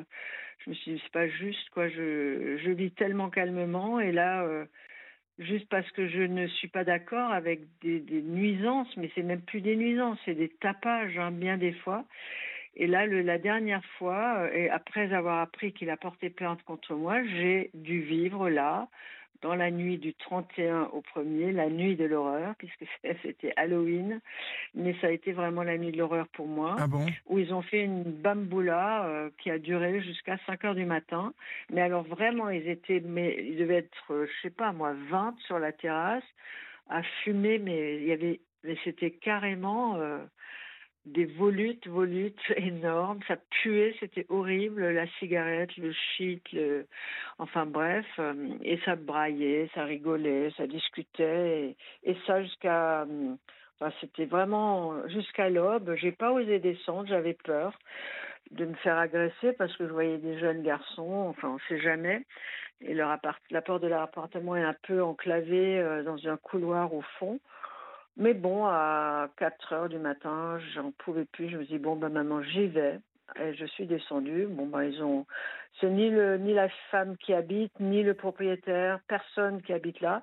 C'était un jeune homme qui m'a ouvert. Et je lui ai dit, écoutez, là, euh, il est 4h30, j'en peux plus. euh, J'aimerais vraiment pouvoir fermer l'œil, là. Je crois que c'est c'est pas, un- Ouais, bah oui, oui, normal, pas normal. abusé de vous demander. euh, Ouais. Euh, là, j'aimerais que ça s'arrête complètement. Donc, il m'a dit oui, d'accord, et c'est tout. Et il a, fer- il a fermé la porte. Après, ça s'est calmé. Mhm. Voilà. Donc, euh, pff, alors, je sais pas trop quoi faire. Est-ce que je dois aussi porter plainte, pas porter plainte, encore faire un courrier au syndic et puis accepter la. On m'a dit peut-être que tu devrais accepter la médiation. Moi- moi, j'allais vous le dire tout à l'heure. Euh, euh, Oui. Quand vous m'avez dit, euh, bah, j'ai répondu au père, euh, non, c'est bon, j'ai j'ai failli vous dire, Mhm. vous avez eu tort. Euh, je comprends ouais, que je comprends que vous en ayez Oui. marre, mais vous voyez, euh, le- si on dit non euh, à la médiation, qu'est-ce qui reste en fait? Il reste Oui, rien. vrai. La médiation, en plus, elle a l'intérêt de Oui. d'amener une tierce personne là, donc c'est le métier ou en tout cas la fonction, et qui va permettre à chacun de s'exprimer en, en essayant euh, de faire comprendre aux uns et aux, aux autres qu'on va s'écouter, Mhm. hein, qu'on va euh, évoquer euh, les uns et les autres nos arguments, et puis Mhm. à partir de là, commencer à essayer de discuter, de trouver un terrain d'entente. Et la médiation, je trouve que. D'ailleurs, je me demande pourquoi il n'y a pas une émission à la télévision pour ça. parce que le, le, vous voyez, le, le- Oui, le- bah oui, le principe de médiation, il y a tellement de gens qui peuvent se réconcilier, euh, mais qui ne se réconcilieront jamais s'il n'y a pas une tierce personne qui joue ce rôle, Mhm. de leur dire bon, Mhm. moi, je vous donne pas raison ni à l'un ni à l'autre. Je pense qu'on est. Mhm. euh, moi, je serais un excellent médiateur, par exemple. Je vous le dis. Parce ah, que bah, j'imagine, ouais. non, mais je pense que je serais un excellent médiateur parce que je pense qu'il faut amener les gens déjà euh, à se dire bon, on n'est pas euh, ennemis, on n'est pas Mhm. prêt à se, hein, à se. Bon, il y a des gens hein, qui peuvent pas se blairer, qui se détestent et tout ça. Or, Non, bon, ils sont là- dans... Ouais. voilà, moi j'entends dans votre voix que vous aimeriez dormir et que vous aimeriez qu'ils fassent un petit effort et, et de faire attention. Bah Euh, voilà. Et- bon, et donc du coup, je, je pense qu'une personne peut les amener, ces gens-là, à, Mhm. à entendre, À comprendre, conscience. et puis euh, et puis essayer de faire des efforts, parce que je suis sûr que si en plus vous voyez qu'ils font des efforts, ça va aller beaucoup mieux déjà, parce que Bah, euh, Ils ont fait, je crois, des efforts. Hein. Je ne sais pas si je me trompe, mais en tout cas, c'était tranquille, là, euh, depuis août jusqu'à maintenant, donc c'est pas mal par rapport à ce qu'il y a eu. Ils ont eu des courriers. J'ai l'impression qu'il en a eu un peu assez, le, le propriétaire, de d'entendre constamment euh, que chez quel sa âge fille, dans ont-ils ces l'appartement, gens-là? bah, La fille du propriétaire qui habite donc dans l'appartement, c'est une femme de 40 ans, quoi, Oui, à peu ouais, près. Elle est, assez jeune. hein. Mhm. Bah, le propriétaire, c'est un homme, je sais pas, il doit avoir 72 ans, un truc comme ça. D'accord. Mais a, a priori, Mais ce ne sont pas des sauvages. Euh, on est d'accord. Ce sont des gens. Ils sont quoi? Ils sont un peu éduqués quand même ou pas? Ben, c'est un peu la question que je me pose. Ouais, ils ont l'air d'eux, mais ils sont pas trop dans le respect des autres. J'ai l'impression que là, vraiment, ils s'en foutent, ils font ce qu'ils veulent, et ils vivent leur truc, et puis le, les Moi, je pense qu'il euh, faut que vous leur donniez l'occasion de mieux vous connaître, Mhm. c'est-à-dire qu'ils Oui, euh, ils se rendent compte que voilà que vous êtes euh, vous êtes pas une emmerdeuse, que Mhm. vous êtes quelqu'un Ben, de ça, ils ont remarqué. Hein. Je, je sais pas, moi, je- j'ai jamais fait de. Enfin bon, non. Oui, non, mais Ils ce que je veux dire, c'est que ces gens-là, à partir du moment où vous où vous les empêchez de faire ce qu'ils veulent, euh, vous voyez, il y a des gens qui n'ont pas d'éducation, qui ne connaissent pas les règles, Mhm. ou qui ne veulent pas Oui. les règles, ou qui ne veulent pas les respecter, tout simplement, Ouais, qui ont Vous du voyez mal avec ça, oui. qui ont du mal Mhm. avec ça. Mais ça ne veut pas dire pour ça qu'ils ont raison. On est d'accord. Euh, Non, non, ah oui, ça, bah, quand, d'accord, oui, quand on sûr. vit en communauté, vous voyez, moi, je- voilà, à Bah Paris, oui. on vit tous dans des immeubles, hein, dans des, oui. euh, Mhm. eh ben, Bah, quand euh, mon voisin fait une fête un soir pour son anniversaire, euh, il met une petite Oui. affiche et puis euh, bon, bah, ce Bah, soir-là, euh, bah, je me bouche les oreilles avec un, avec mes AirPods et puis j'écoute un truc et puis je dors et puis euh, voilà, si je suis Ouais. réveillé une ou deux fois, euh, bon, c'est une fois dans l'année. d'accord, Vous voyez? Oui. Euh, Maintenant, Bah, si, eux, s'il ça me fait ça une fois tous les 15 jours, je vous jure que je l'attrape dans la cage d'escalier, je vais lui serrer le Ouais, kiki bah, une vous, fois. il va- il. Non, mais vous voyez ce que je veux dire? Parce que euh, quand je dis que je vais lui serrer le kiki, je, je- je m'entends, mais je vais lui mettre la pression Mmh. pour qu'il comprenne. Mais c'est moi. Ouais, Vous, mais euh, moi, je peux pas faire ça. ben non, bien je peux évidemment. pas faire ça. Bon, euh, femme. euh, c'est pour bon, cela- Moi, je vis seule. Non, mais j'exagère, euh, j'exagère, Martine, Oui, oui, oui, la sûr, situation ouais, ouais. pour que vous compreniez Mhm. que la, la, Ouais, bien la- sûr. la médiation est une bonne solution. C'est une Mhm, bonne solution, ouais. la médiation. Je ne vous dis pas que Ouais. ça marchera, hein, mais Bah voilà. Alors, si ça marche pas, imaginons que la médiation, ok, euh, machin truc, et qu'après ça recommence, euh, pareil. bah, il va falloir que vous les attaquiez. Euh, Qu'est-ce que vous voulez que je vous Ah, dise? ouais. Parce que vous êtes, Ouais. vous êtes dans vos droits. Euh, vous voyez, Bah oui, euh, la loi ça. euh, Mm, mm, dit que après 22 heures, il faut pas empêcher les autres de dormir. mm, Euh, mm, Exactement. je, je- vous savez, je connais bien ces trucs-là. Mon, Bah, beau-frère, oui. mon beau-frère qui Mhm. habitait euh, à Paris, euh, rue Le Pic, Oui. euh, a- Mhm. avait toujours été tranquille. Ça faisait 30 ans qu'il habitait le même appart- appartement. Et puis, il Oui. est venu une bande de Zoulous, Oh de, de gars qui sont venus habiter, pas juste au-dessus de chez lui, Mhm. mais encore au-dessus. Mais qui, tous les soirs, faisaient la nouba. Oh Euh. Jusqu'à 6 du mat, 7 du mat, la Mhm. musique à fond. euh, les, les, les, les va-et-vient dans la cage d'escalier avec des gens qui euh, éclataient de rire, qui rigolaient, qui couraient dans la cage Oh, d'escalier. Vous voyez Il a fait quoi finalement bah, lui? Ça a été long parce que Mhm. euh, ils, ils- ils ont enfin, au bout de je sais pas combien de Obtenu recommandés de la police, parce que voilà, il y a aussi ça, hein, les, Oui. les- la police se Il y a des déplace hein, oui. pour tapage nocturne. Ben, mais au bout d'un moment, quand ça fait l'instant, ils 5-6 se fois, sont pas déplacés chez moi. bon, mais quand ça fait 4-5 fois qu'ils se déplacent, comme ça a été le cas pour mon beau-frère, ça a commencé à plus Mhm. rigoler l'histoire, quoi. Vous voyez? Ah ouais. Et Bah finalement, Eh euh, ben, ils sont partis. ils font payer des amendes, non euh, Ouais, Les policiers. Bah, bien sûr, donné, ouais. bien sûr. Mhm. Et Mais bon, finalement, ils sont partis. Oui, bah ouais, finalement, ils sont, je pense que ces gens-là se sont dit, nous, notre mode de vie, c'est ça, et on, on, Ouais. on va pas, euh, voilà, on va pas. Mhm. Euh, Donc ils sont partis. Et tout, tout le monde, je peux vous dire que tout le monde dans la cage d'escalier a respiré de les voir se barrer. heureux. Ben oui. si vous avez clair. affaire à des gens qui ne respectent pas les règles, euh, Mhm. moi j'ai qu'une chose à vous dire. hein. Euh, moi je suis très cool comme personne, mais euh, Oui. je suis pas du genre à, à- on me met une baffe sur la joue droite, je vais pas tendre la joue gauche pour en prendre une deuxième. hein, je vous Mhm. le dis. Donc euh, il y a sûr, des ouais. lois, il y a des règles en société. Ouais, il y a des règles. Voilà. Et donc, si vous avez affaire à des gens qui ne les respectent pas, Mhm. médiation, là, la prochaine étape, c'est médiation. Numéro un. Voilà, oui. où vous ne manquerez pas de dire voilà, moi j'ai accepté cette médiation parce que je suis quelqu'un qui considère qu'on peut, on peut s'entendre et se comprendre les uns avec les autres. ouais. Voilà. Oui. Et, et voilà. Et vous dites que ça. Vous dites pas euh, et si ça marche pas, Mhm. on passera à l'étape suivante. Mais si à la fin de Non, cette médiation. Ouais. non, mais si à la fin de cette médiation, ça recommence, et ben, Oui. et ben là, vous, vous, vous, vous, vous appelez la police à chaque fois qu'il y a du, il y a du, il y a- Ouais. vous Mhm. emmerdez pas à aller les voir, à, à dire oui, vous Non. pourriez machin. Non, vous appelez la police pour que, Voilà. il- voilà, parce que Mhm. vous voyez s'ils Bon, le une fait, fois, hein, je vous l'ai dit, Olivier. Mais ils ont, ils m'ont la, la fois là, le- la fête d'Halloween, j'ai appelé, appelé, ça ne répondait même pas.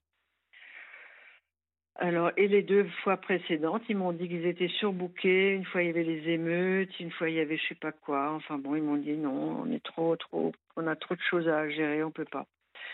Voilà. Mais bon, peut-être que la prochaine fois, Ouais, ça bah, marchera. en pleine, en pleine émeute, je pense qu'ils avaient autre chose à faire. Vous avez raison, mais Oui, euh, c'est ça. Mm, mais, mm. mais euh, non, ils viendront, ils viendront. C'est dans, Ouais, un, c'est dans une ville ou un Mhm. petit village ou c'est quoi? Ben, j'habite à Strasbourg, un peu en dehors de Strasbourg. C'est un peu comme un faubourg. Oui, mais bon, donc donc c'est a- le, le commissariat de Strasbourg qui doit se déplacer. Là. bien sûr, oui, ils viendront. Oui. Mais il ouais. faut les appeler. Il faut les appeler. Mhm. Leur rôle, Bon. leur rôle est d'assurer ça. hein. Je, euh, vous savez, s'ils viennent sûr. pas et Bah que ça oui. dégénère, ça leur retombe dessus. Donc euh, Ouais. voilà. Ah bon? Bah oui. Mais comment? Ça leur retombe dessus Ah bah, comment? imaginez qu'ils y ait des, ils reçoivent un appel et que euh, ils Mhm. viennent pas et que les voisins se foutent, euh, se, se battent Mhm. et qu'il y a un accident, Ouais. euh, ça leur retombe dessus. Ils sont Ça obligés de venir normalement. ouais. Voilà. D'accord, ok. Ça c'est la loi. Alors, il y a. Mhm. Alors, j'avais une autre question, c'est que bon, euh, du coup, là, bon, c'est vrai que ça m'a traversé. Je me suis dit bon, j'en ai ras le bol, je vais, je pars, je vais bouger, je vais vendre mon appart. Sauf que j'ai appris qu'aujourd'hui, quand on veut vendre un bien, on est obligé de stipuler dans l'acte de vente euh, s'il y a des problèmes, un peu comme ça, quoi. Donc, je, ben voilà. ça, vous je êtes serais pas obligé de le stipuler, là. obligée- Je vais vous dire. Ouais, mais après les pro- les nouveaux là, ils vont ils vont commencer à vivre le même truc que moi, les, les fêtes et les machins, ils vont m'appeler, mais dis donc. euh, ben, C'est pour cela que je vous dis, C'est un Martine. vice caché, c'est un vice caché, Oui. ils vont me dire. Vous avez raison. Ça peut être considéré comme un vice caché, mais Mhm, euh, la loi est la loi. oui, hein. Euh, même si Oui, euh, je suis le premier à dire euh, sur cette antenne que Ouais. euh, la justice est lente et que vous portez plainte aujourd'hui pour une escroquerie, elle sera jugée dans deux ans. Euh, vous voyez, tellement ils sont Mhm. débordés. Et euh, quand, Oui, quand oui, ils vous ça. répondent et quand elle, quand elle est jugée, mais la loi et les règles en communauté sont les mêmes pour tout le monde, donc Mhm. vous n'avez pas à subir la nouba de, de- Non. de ces gens-là, c'est tout. C'est ça, mais vous- exactement. vous n'êtes pas une emmerdeuse, vous n'êtes pas voilà. Non, pas du tout. Là, vous avez envie de dormir, c'est normal. Voilà. Bah tout. voilà, même. Euh, Et pourtant, je suis souple, hein, je, me, je, je leur demande seulement à 11h30. Hein, Ça va, bah, 11h30. En Puis été, ils je travaillent pas, fous, ces gens-là? mais- Ils travaillent pas, ces Bah, gens-là? je sais pas trop. Écoutez, j'ai l'impression que pas vraiment. Non, la femme, la, la, enfin, cette jeune, la femme de ce, la fille de ce propriétaire qui a donc, comme je disais, 40 ans, ben, je sais pas. Je, les- je la vois tout le temps à la maison. Elle sort, elle rentre parfois. Je sais pas si c'est pour aller travailler. euh, il a dit un jour qu'elle était très fragile, sa fille. Mais bon, elle est tellement fragile qu'elle fume des pétards tout le temps. Bah oui. Elle a l'air très fragile, ouais. Ça, Mais ça veut bon, rien dire. hein, euh, ça veut rien dire. Elle peut. Vous savez, aujourd'hui, aujourd'hui, euh, vous savez que dans plusieurs euh, États, euh, euh, aux États-Unis euh, Mhm. et qu'en Hollande, par exemple, c'est Ouais. autorisé Oui, de fumer autorisé. et que le, le cannabis Oui. est, est reconnu comme étant une, ayant des valeurs Thérapeutique. thérapeutiques. Donc, moi qui fume, ça, ça, me- ça- sincèrement, ça ne me choque pas. Non, mais ça, je, ouais, moi, ça, je m'en fous. C'est juste que bon. C'est juste a ne vous empêche pas de dormir, c'est tout. Voilà, c'est tout. mmh, bon, enfin, bon, ma fenêtre de chambre à coucher, elle donne euh, juste au-dessus de leur balcon, Ouais. de leur terrasse. Et euh, quand Non, ils mais c'est pas de chance, c'est euh, sûr.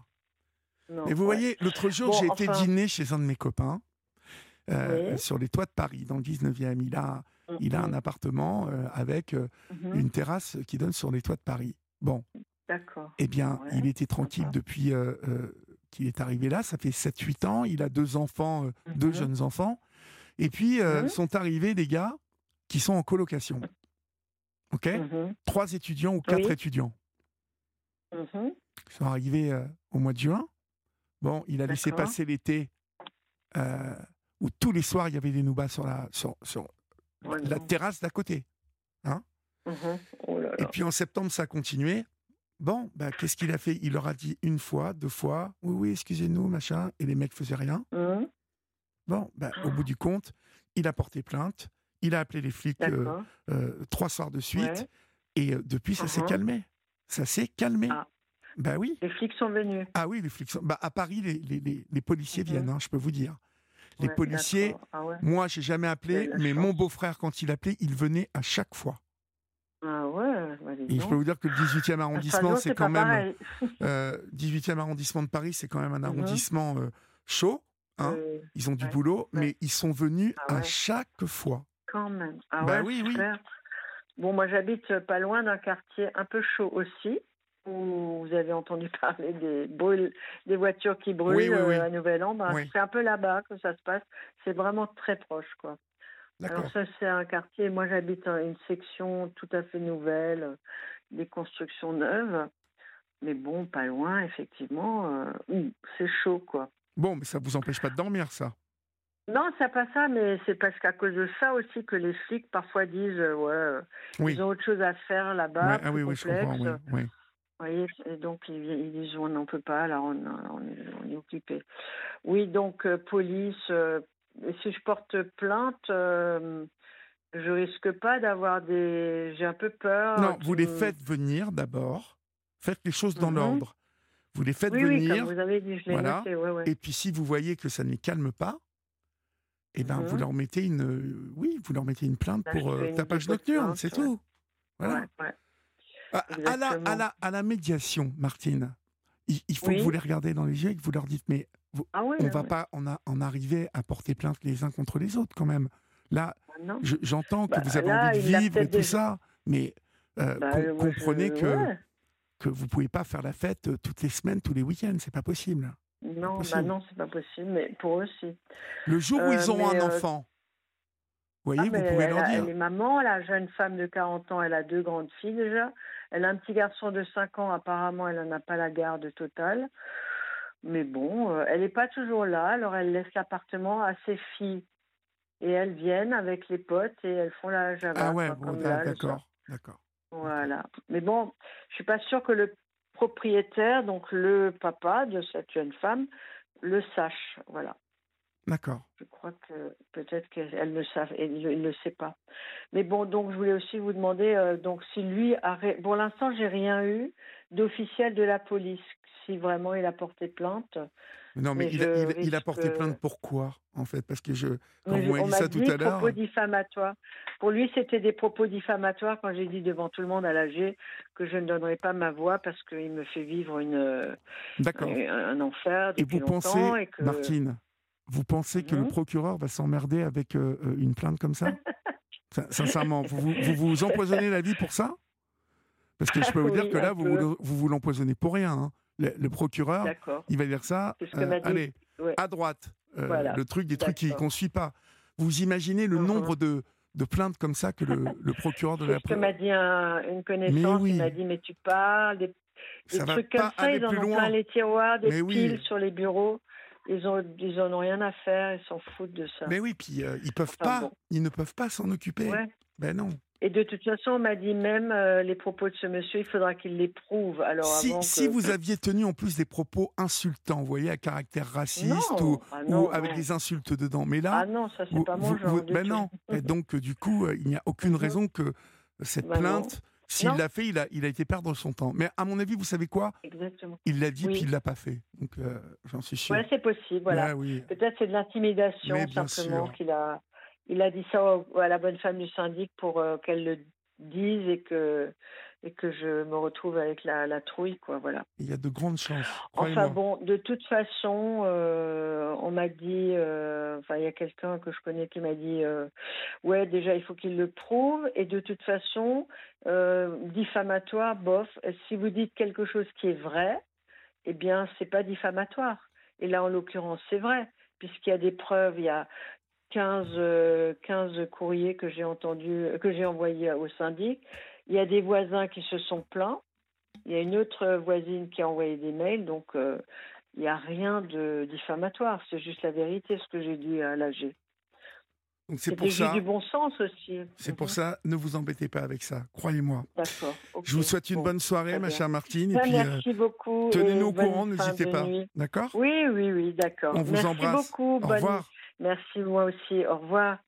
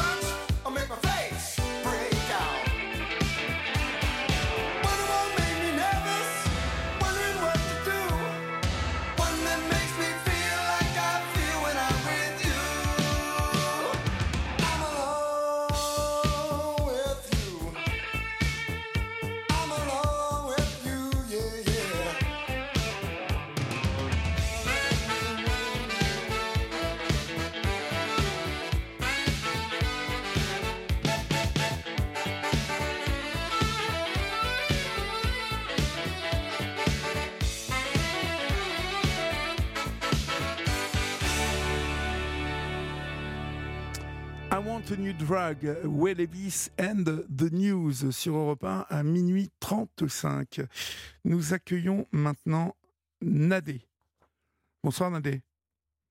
Bonsoir, Bonsoir. euh, Olivier. Je, je- je prononce bien votre prénom, c'est Nadé ou Nad Euh, non, c'est Nad, Nad, d'accord. Ok, Ouais. très bien, excusez-moi. Non, non, mais il n'y a pas de problème. D'accord. Il n'y a pas de problème. Comment allez-vous? Eh bien, écoutez, je vais. euh, là, en ce moment, ça peut aller parce que je, je n'ai pas des crises de la maladie de Lyme dont je comptais euh, parler un petit peu ce soir parce que c'est vrai qu'il faudrait des heures et des heures pour parler de, de cette maladie, mais en dire un peu, ce serait, ça serait déjà pas mal, surtout au niveau préventif. D'accord. Voilà. Alors, cette maladie de Lyme, on l'attrape comment d'ailleurs, Ouais. cette maladie? Pardon, on l'attrape? Oui, on l'attrape comment?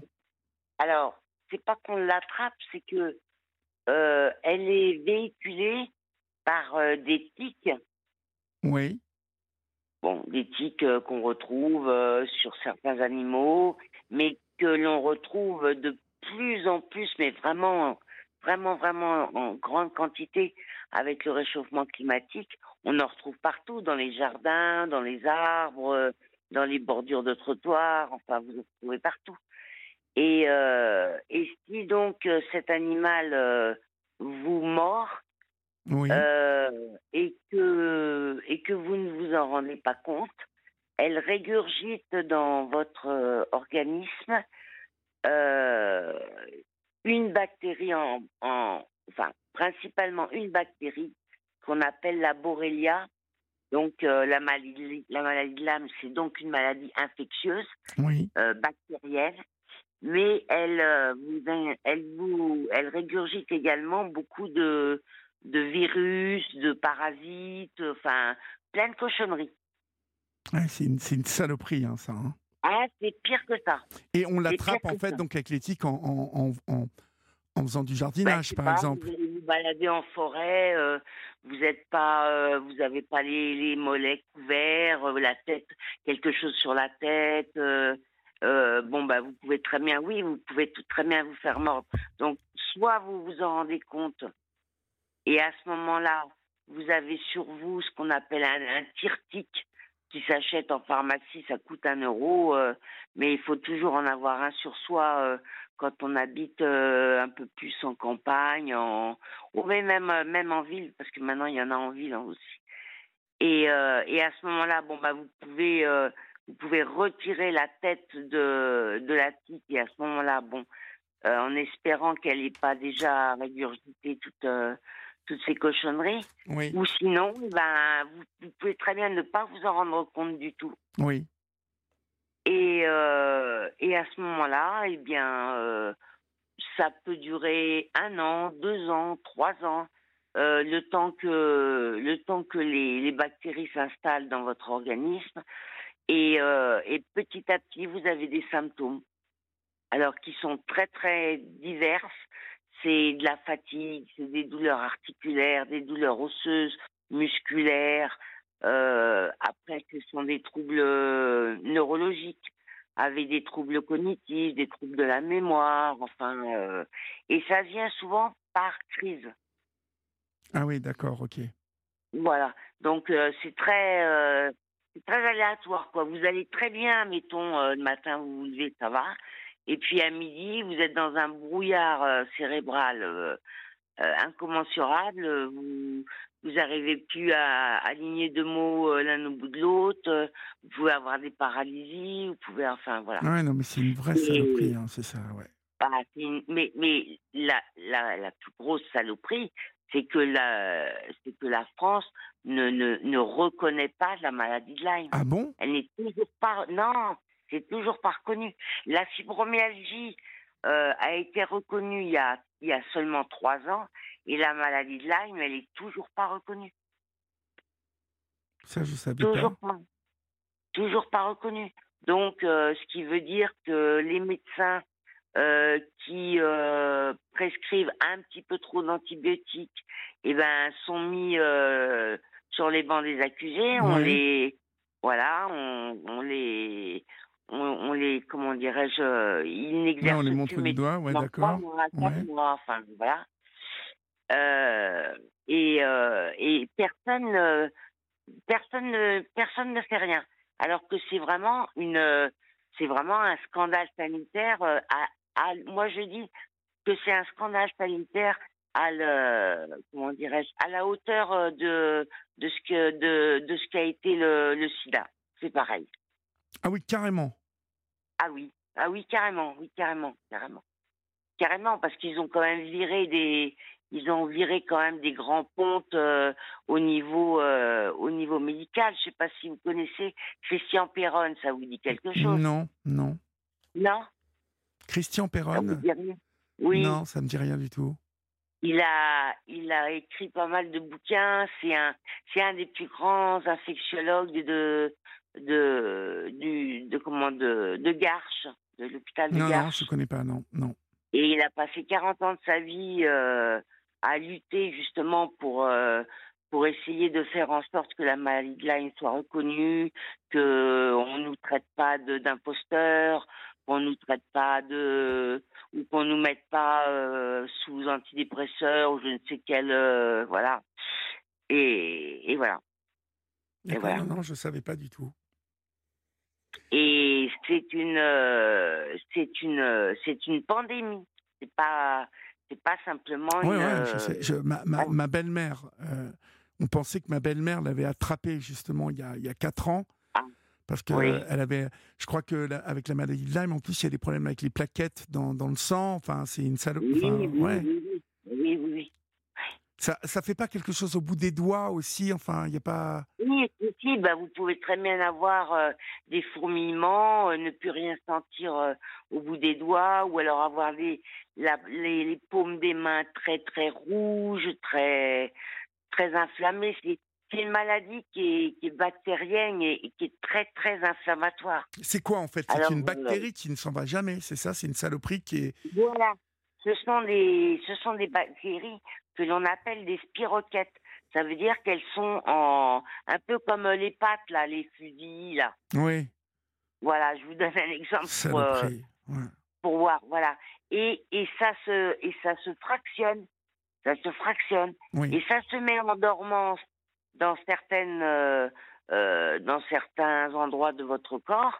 Euh, et euh, et puis euh, il peut y avoir, je sais pas, vous avez une, vous avez un, je sais pas, je sais pas, un, un rhume, enfin quelque chose qui fait baisser vos défenses immunitaires. Et ben, hop, elle en, elle, elle prend le, On en profite. elle en profite, elle prend le dessus et, et vous êtes en crise et, et vous savez pas quand ça va vous prendre et combien de temps ça va durer et les douleurs sont infernales, mais infernales, et vraiment infernales, infernales. infernales. Alors, dites-moi justement, euh, quels sont les symptômes de cette maladie de Lyme pour que celles et ceux qui nous écoutent euh, puissent euh, au moins savoir, parce que je pense qu'il y a des y a gens qui l'ont Ouais. et ils ne savent même Ouais. pas ce que c'est. Vous Mais voyez? bien sûr que oui.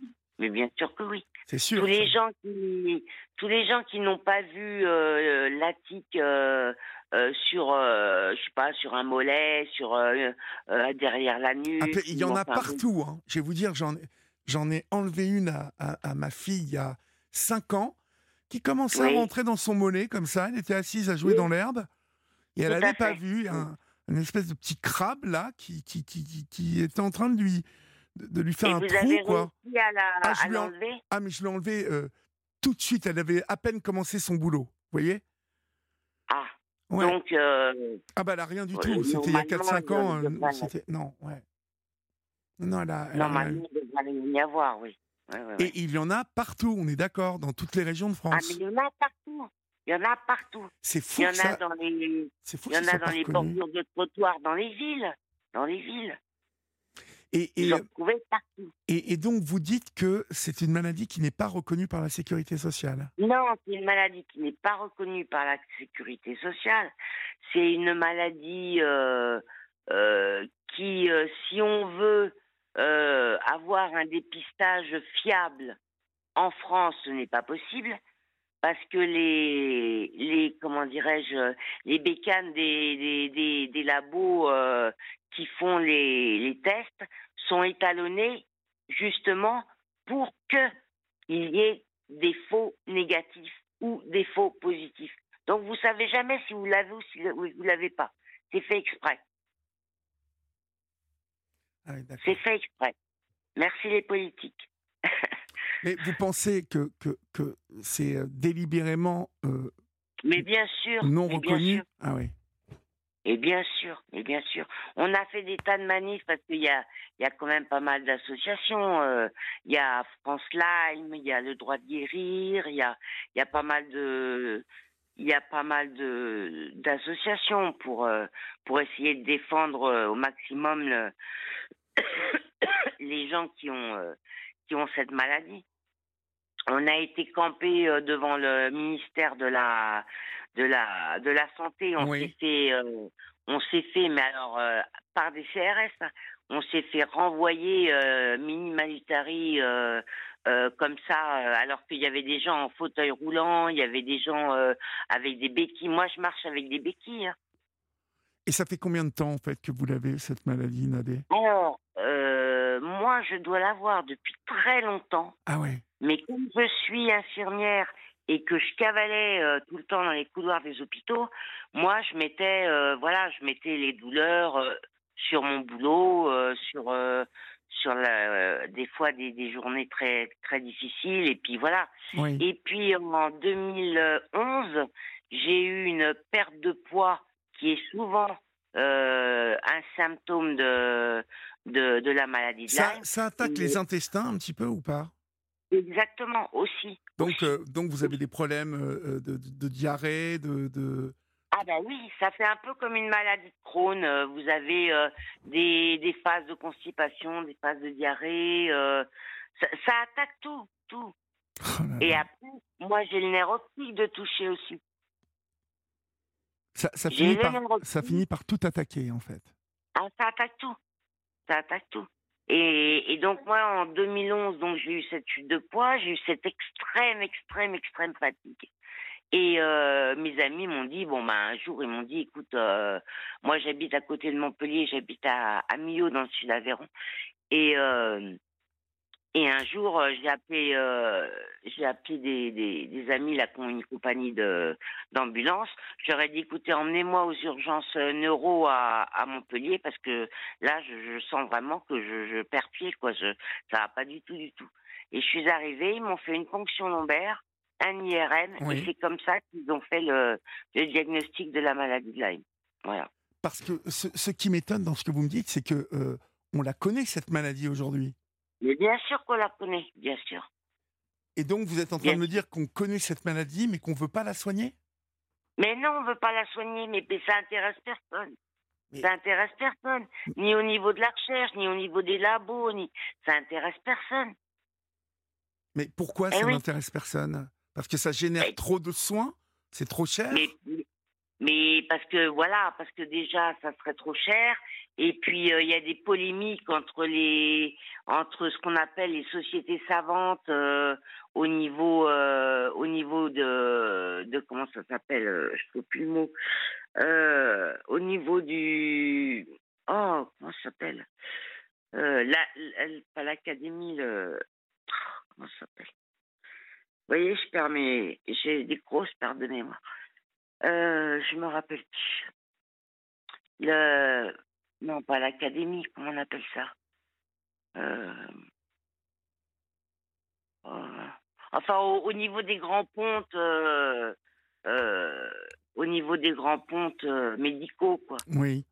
Parce que moi, quand ma belle-mère, euh, il y a eu une suspicion de maladie de Lyme, elle a, Oui. fait, elle a fait justement. C'est ça qui m'étonne dans ce que vous me dites, parce qu'elle a, elle a reçu à Paris, dans un hôpital qui était spécialisé, je le sais, parce que c'est Michel Simès, euh, euh, qui je suis copain, qui nous a Oui. envoyé euh, dans un hôpital spécialisé dans la, maladie, dans la maladie de Lyme, justement dans la Et à détection. la salpêtrières, non? Exactement, exactement. Ouais, ouais.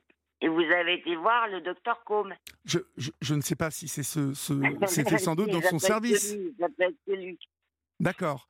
Et, et donc, Mm. du coup, euh, elle ne l'avait pas, mais on lui a tout de suite parlé de la maladie de Lyme. Donc, euh, c'est ça qui m'étonne dans, dans ce que vous me dites.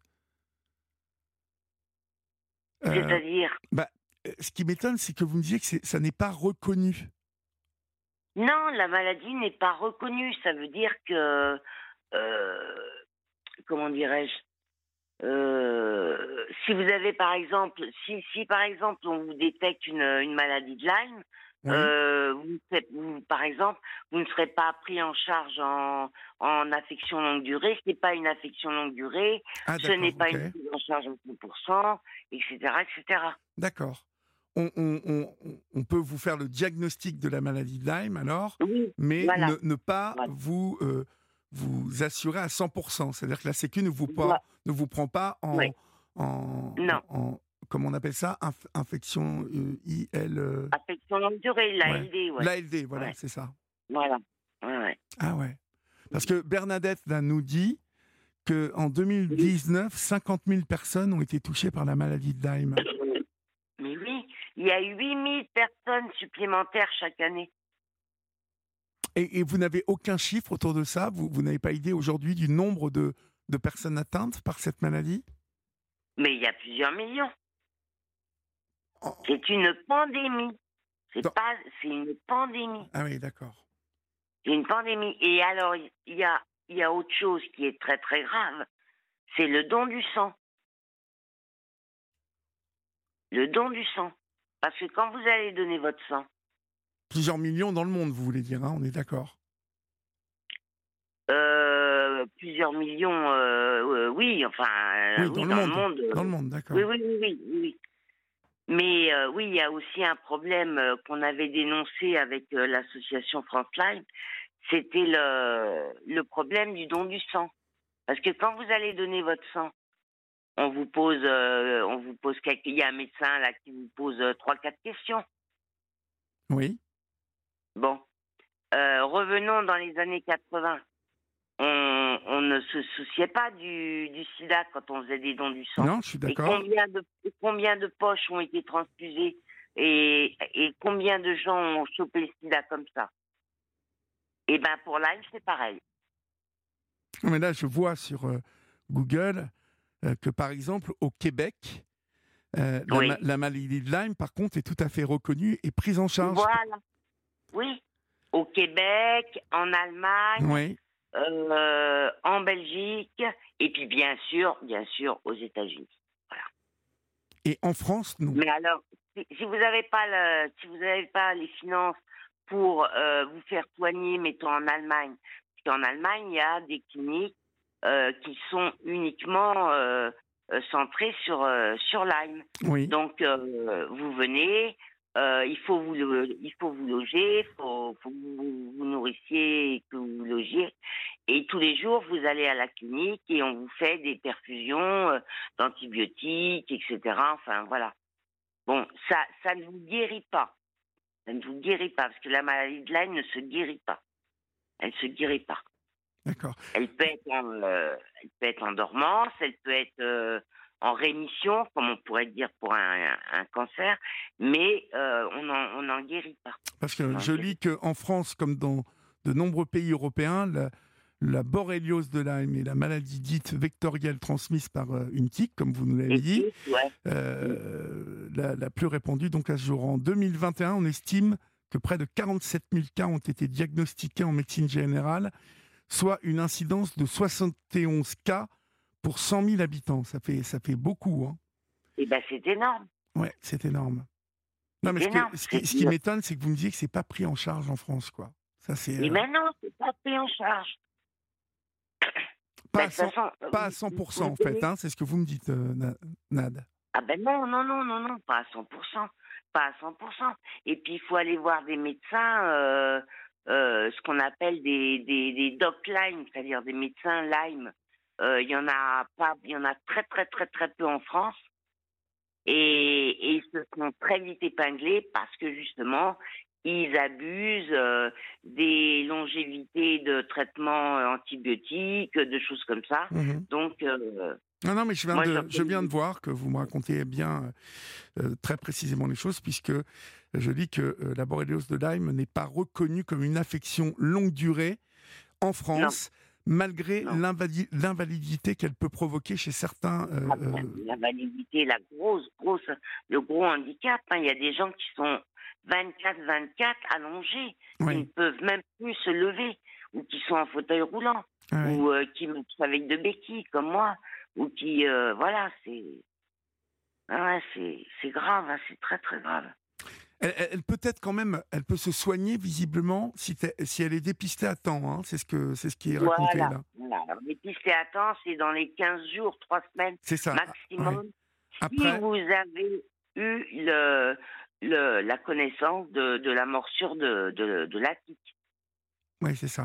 si vous l'avez euh, vu ou senti, Voilà. Parce Là, que si il- vous l'avez vu, oui, vous filez aux urgences, vous filez chez votre médecin traitant, vous avez 21 jours, pas 22 jours, merci la Sécu, 21 jours d'antibio et en espérant, en espérant que quelques années après, euh, ça ne revienne pas et ça ne devienne pas une- un Lyme chronique. Voilà. d'accord. Donc là, vous, vous, Le- vous, le vous avez un Lyme c'est- chronique là. Ah oui, ah oui, oui, oui. Non, ma Ouais, ouais. pauvre, ça doit être, euh, c'est terrible. Oh non, mais pas, pas à plaindre. Non, mais qu'est-ce que vous voudriez vous aujourd'hui, euh, Nad? Ah ben moi ce que je voudrais, ce que je voudrais, c'est que c'est que la maladie soit reconnue, que que les tests de dépistage soient fiables, qu'on soit pas obligé d'aller payer euh, presque 300 euros en Allemagne pour euh, faire des tests et que ces tests-là, on soit sûr qu'ils soient euh, qu'ils soient fiables. Et puis on, on, on voudrait, on demande de, que que les médecins que les médecins déjà durant leur cursus aient plus d'un un quart d'heure, ils ont un quart d'heure sur la maladie de Lyme sur 10 ans d'études de médecine, c'est pas mal, Oui, pas mal. Mm, c'est pas On beaucoup. voit pas après vrai. comment ils peuvent, euh, voilà. Et puis on voudrait aussi que qu'on arrête de prendre les gens euh, qui ont la maladie de Lyme pour euh, des patients psychiatriques, parce que dans les hôpitaux psychiatriques, il y a presque 30% de de- de- d'hospitalisés qui ont la maladie de Lyme. Ah oui. Eh oui. Non, non, mais Eh je oui. sais que c'est une, c'est, une catastrophe cette maladie. Et c'est vrai qu'on n'en parle pas beaucoup. Et en plus de ça, on- tout le monde peut l'attraper parce que c'est dans l'herbe. C'est-à-dire qu'en pique-niquant, comme en, comme en, en s'asseyant comme ça deux minutes pour se reposer euh, sur le, le- Ben voilà. le- en bordure, ouais, c'est. euh, et ces tiques, sûr. euh, ces tiques, en fait, euh, on n'arrive pas à, à l'éradiquer, hein, cette tique, quoi. Ah, pas du tout, pas du tout, pas du tout. Puis on n'y arrivera pas. Je vois pas comment. ça sert à rien, les tiques, euh, en gros, normalement, dans, dans... Bah, ça sert à rien, non, ça sert à rien. ça se balade sur le dos des chiens, des chats, Ouais, euh, ouais, ouais, ouais. quelquefois des sangliers, des, des, de gibier comme ça. Mais non, non, non, ça n'a aucune utilité. Ça n'a aucune utilité, non. Non, non, aucune. Bon, mais j'espère qu'en tout cas, vous allez, euh, vous allez aller bien, vous, hein, Nad, parce que... Oui, ben, je- quand je vais bien, je suis contente. Et puis quand je vais pas bien, ben, je j'essaye de faire avec. Hein, J'ai pas le choix. Hein. Ouais, ouais. J'ai pas le choix, mais c'est très, très, très handicapant. Et, euh, et, et moi, voilà, ce que je voudrais dire aux auditeurs, c'est, c'est, que, c'est que s'ils vont euh, se promener en forêt ou, euh, ou, dans, ou en campagne ou dans des, des herbes hautes, euh, ben, qu'ils soient équipés. Que jamais ils y aillent, euh, ni en tombe, ni en. en voilà. Soient. Très bien, mais merci pour ces conseils, Nad, et on vous souhaite bon courage. Et puis, merci pour votre Ben- témoignage ce soir sur l'antenne d'Europe 1. Hein Mais je vous en prie qu'il y a. À lundi, je vous embrasse, au revoir. Un mardi sur la 2. Oui, au revoir. Euh, chers amis, euh, avant de nous quitter, deux rendez-vous importants. Euh, demain à 13h, comme tous les jours de la semaine, Céline Géraud, avec la rédaction d'Europe 1, euh, fait le tour complet de l'actualité de la mi-journée, avec des reportages, des invités, des témoignages d'auditeurs et des débats sur les grands sujets, sujets de préoccupation des Français. Et puis si l'actualité vous pèse, vous pouvez toujours jouer avec Sophie et les copains. Et ça, c'est un peu plus tard dans l'après-midi. Pareil, du lundi au vendredi, de 16h à 18h. Et euh, demain, Sophie reçoit Frédéric Zeytoun. Euh, donc, vous pourrez tester votre culture générale et peut-être vous gagnerez le jackpot qui s'élève actuellement à 600 euros. Je vais maintenant vous souhaiter un bon week-end, puisqu'à partir de demain, vous retrouvez l'excellente Valérie Darmon. Prenez soin de vous, reposez-vous bien, offrez-vous des petits moments pour vous et pour euh, ceux que vous aimez, vous le savez. N'oubliez pas qu'ici, on vous aime et que ça ne s'arrête pas là maintenant. C'est 7 jours sur 7 sur Europe 1. Bon week-end et maintenant je vous laisse avec les programmes de la nuit et Marlène.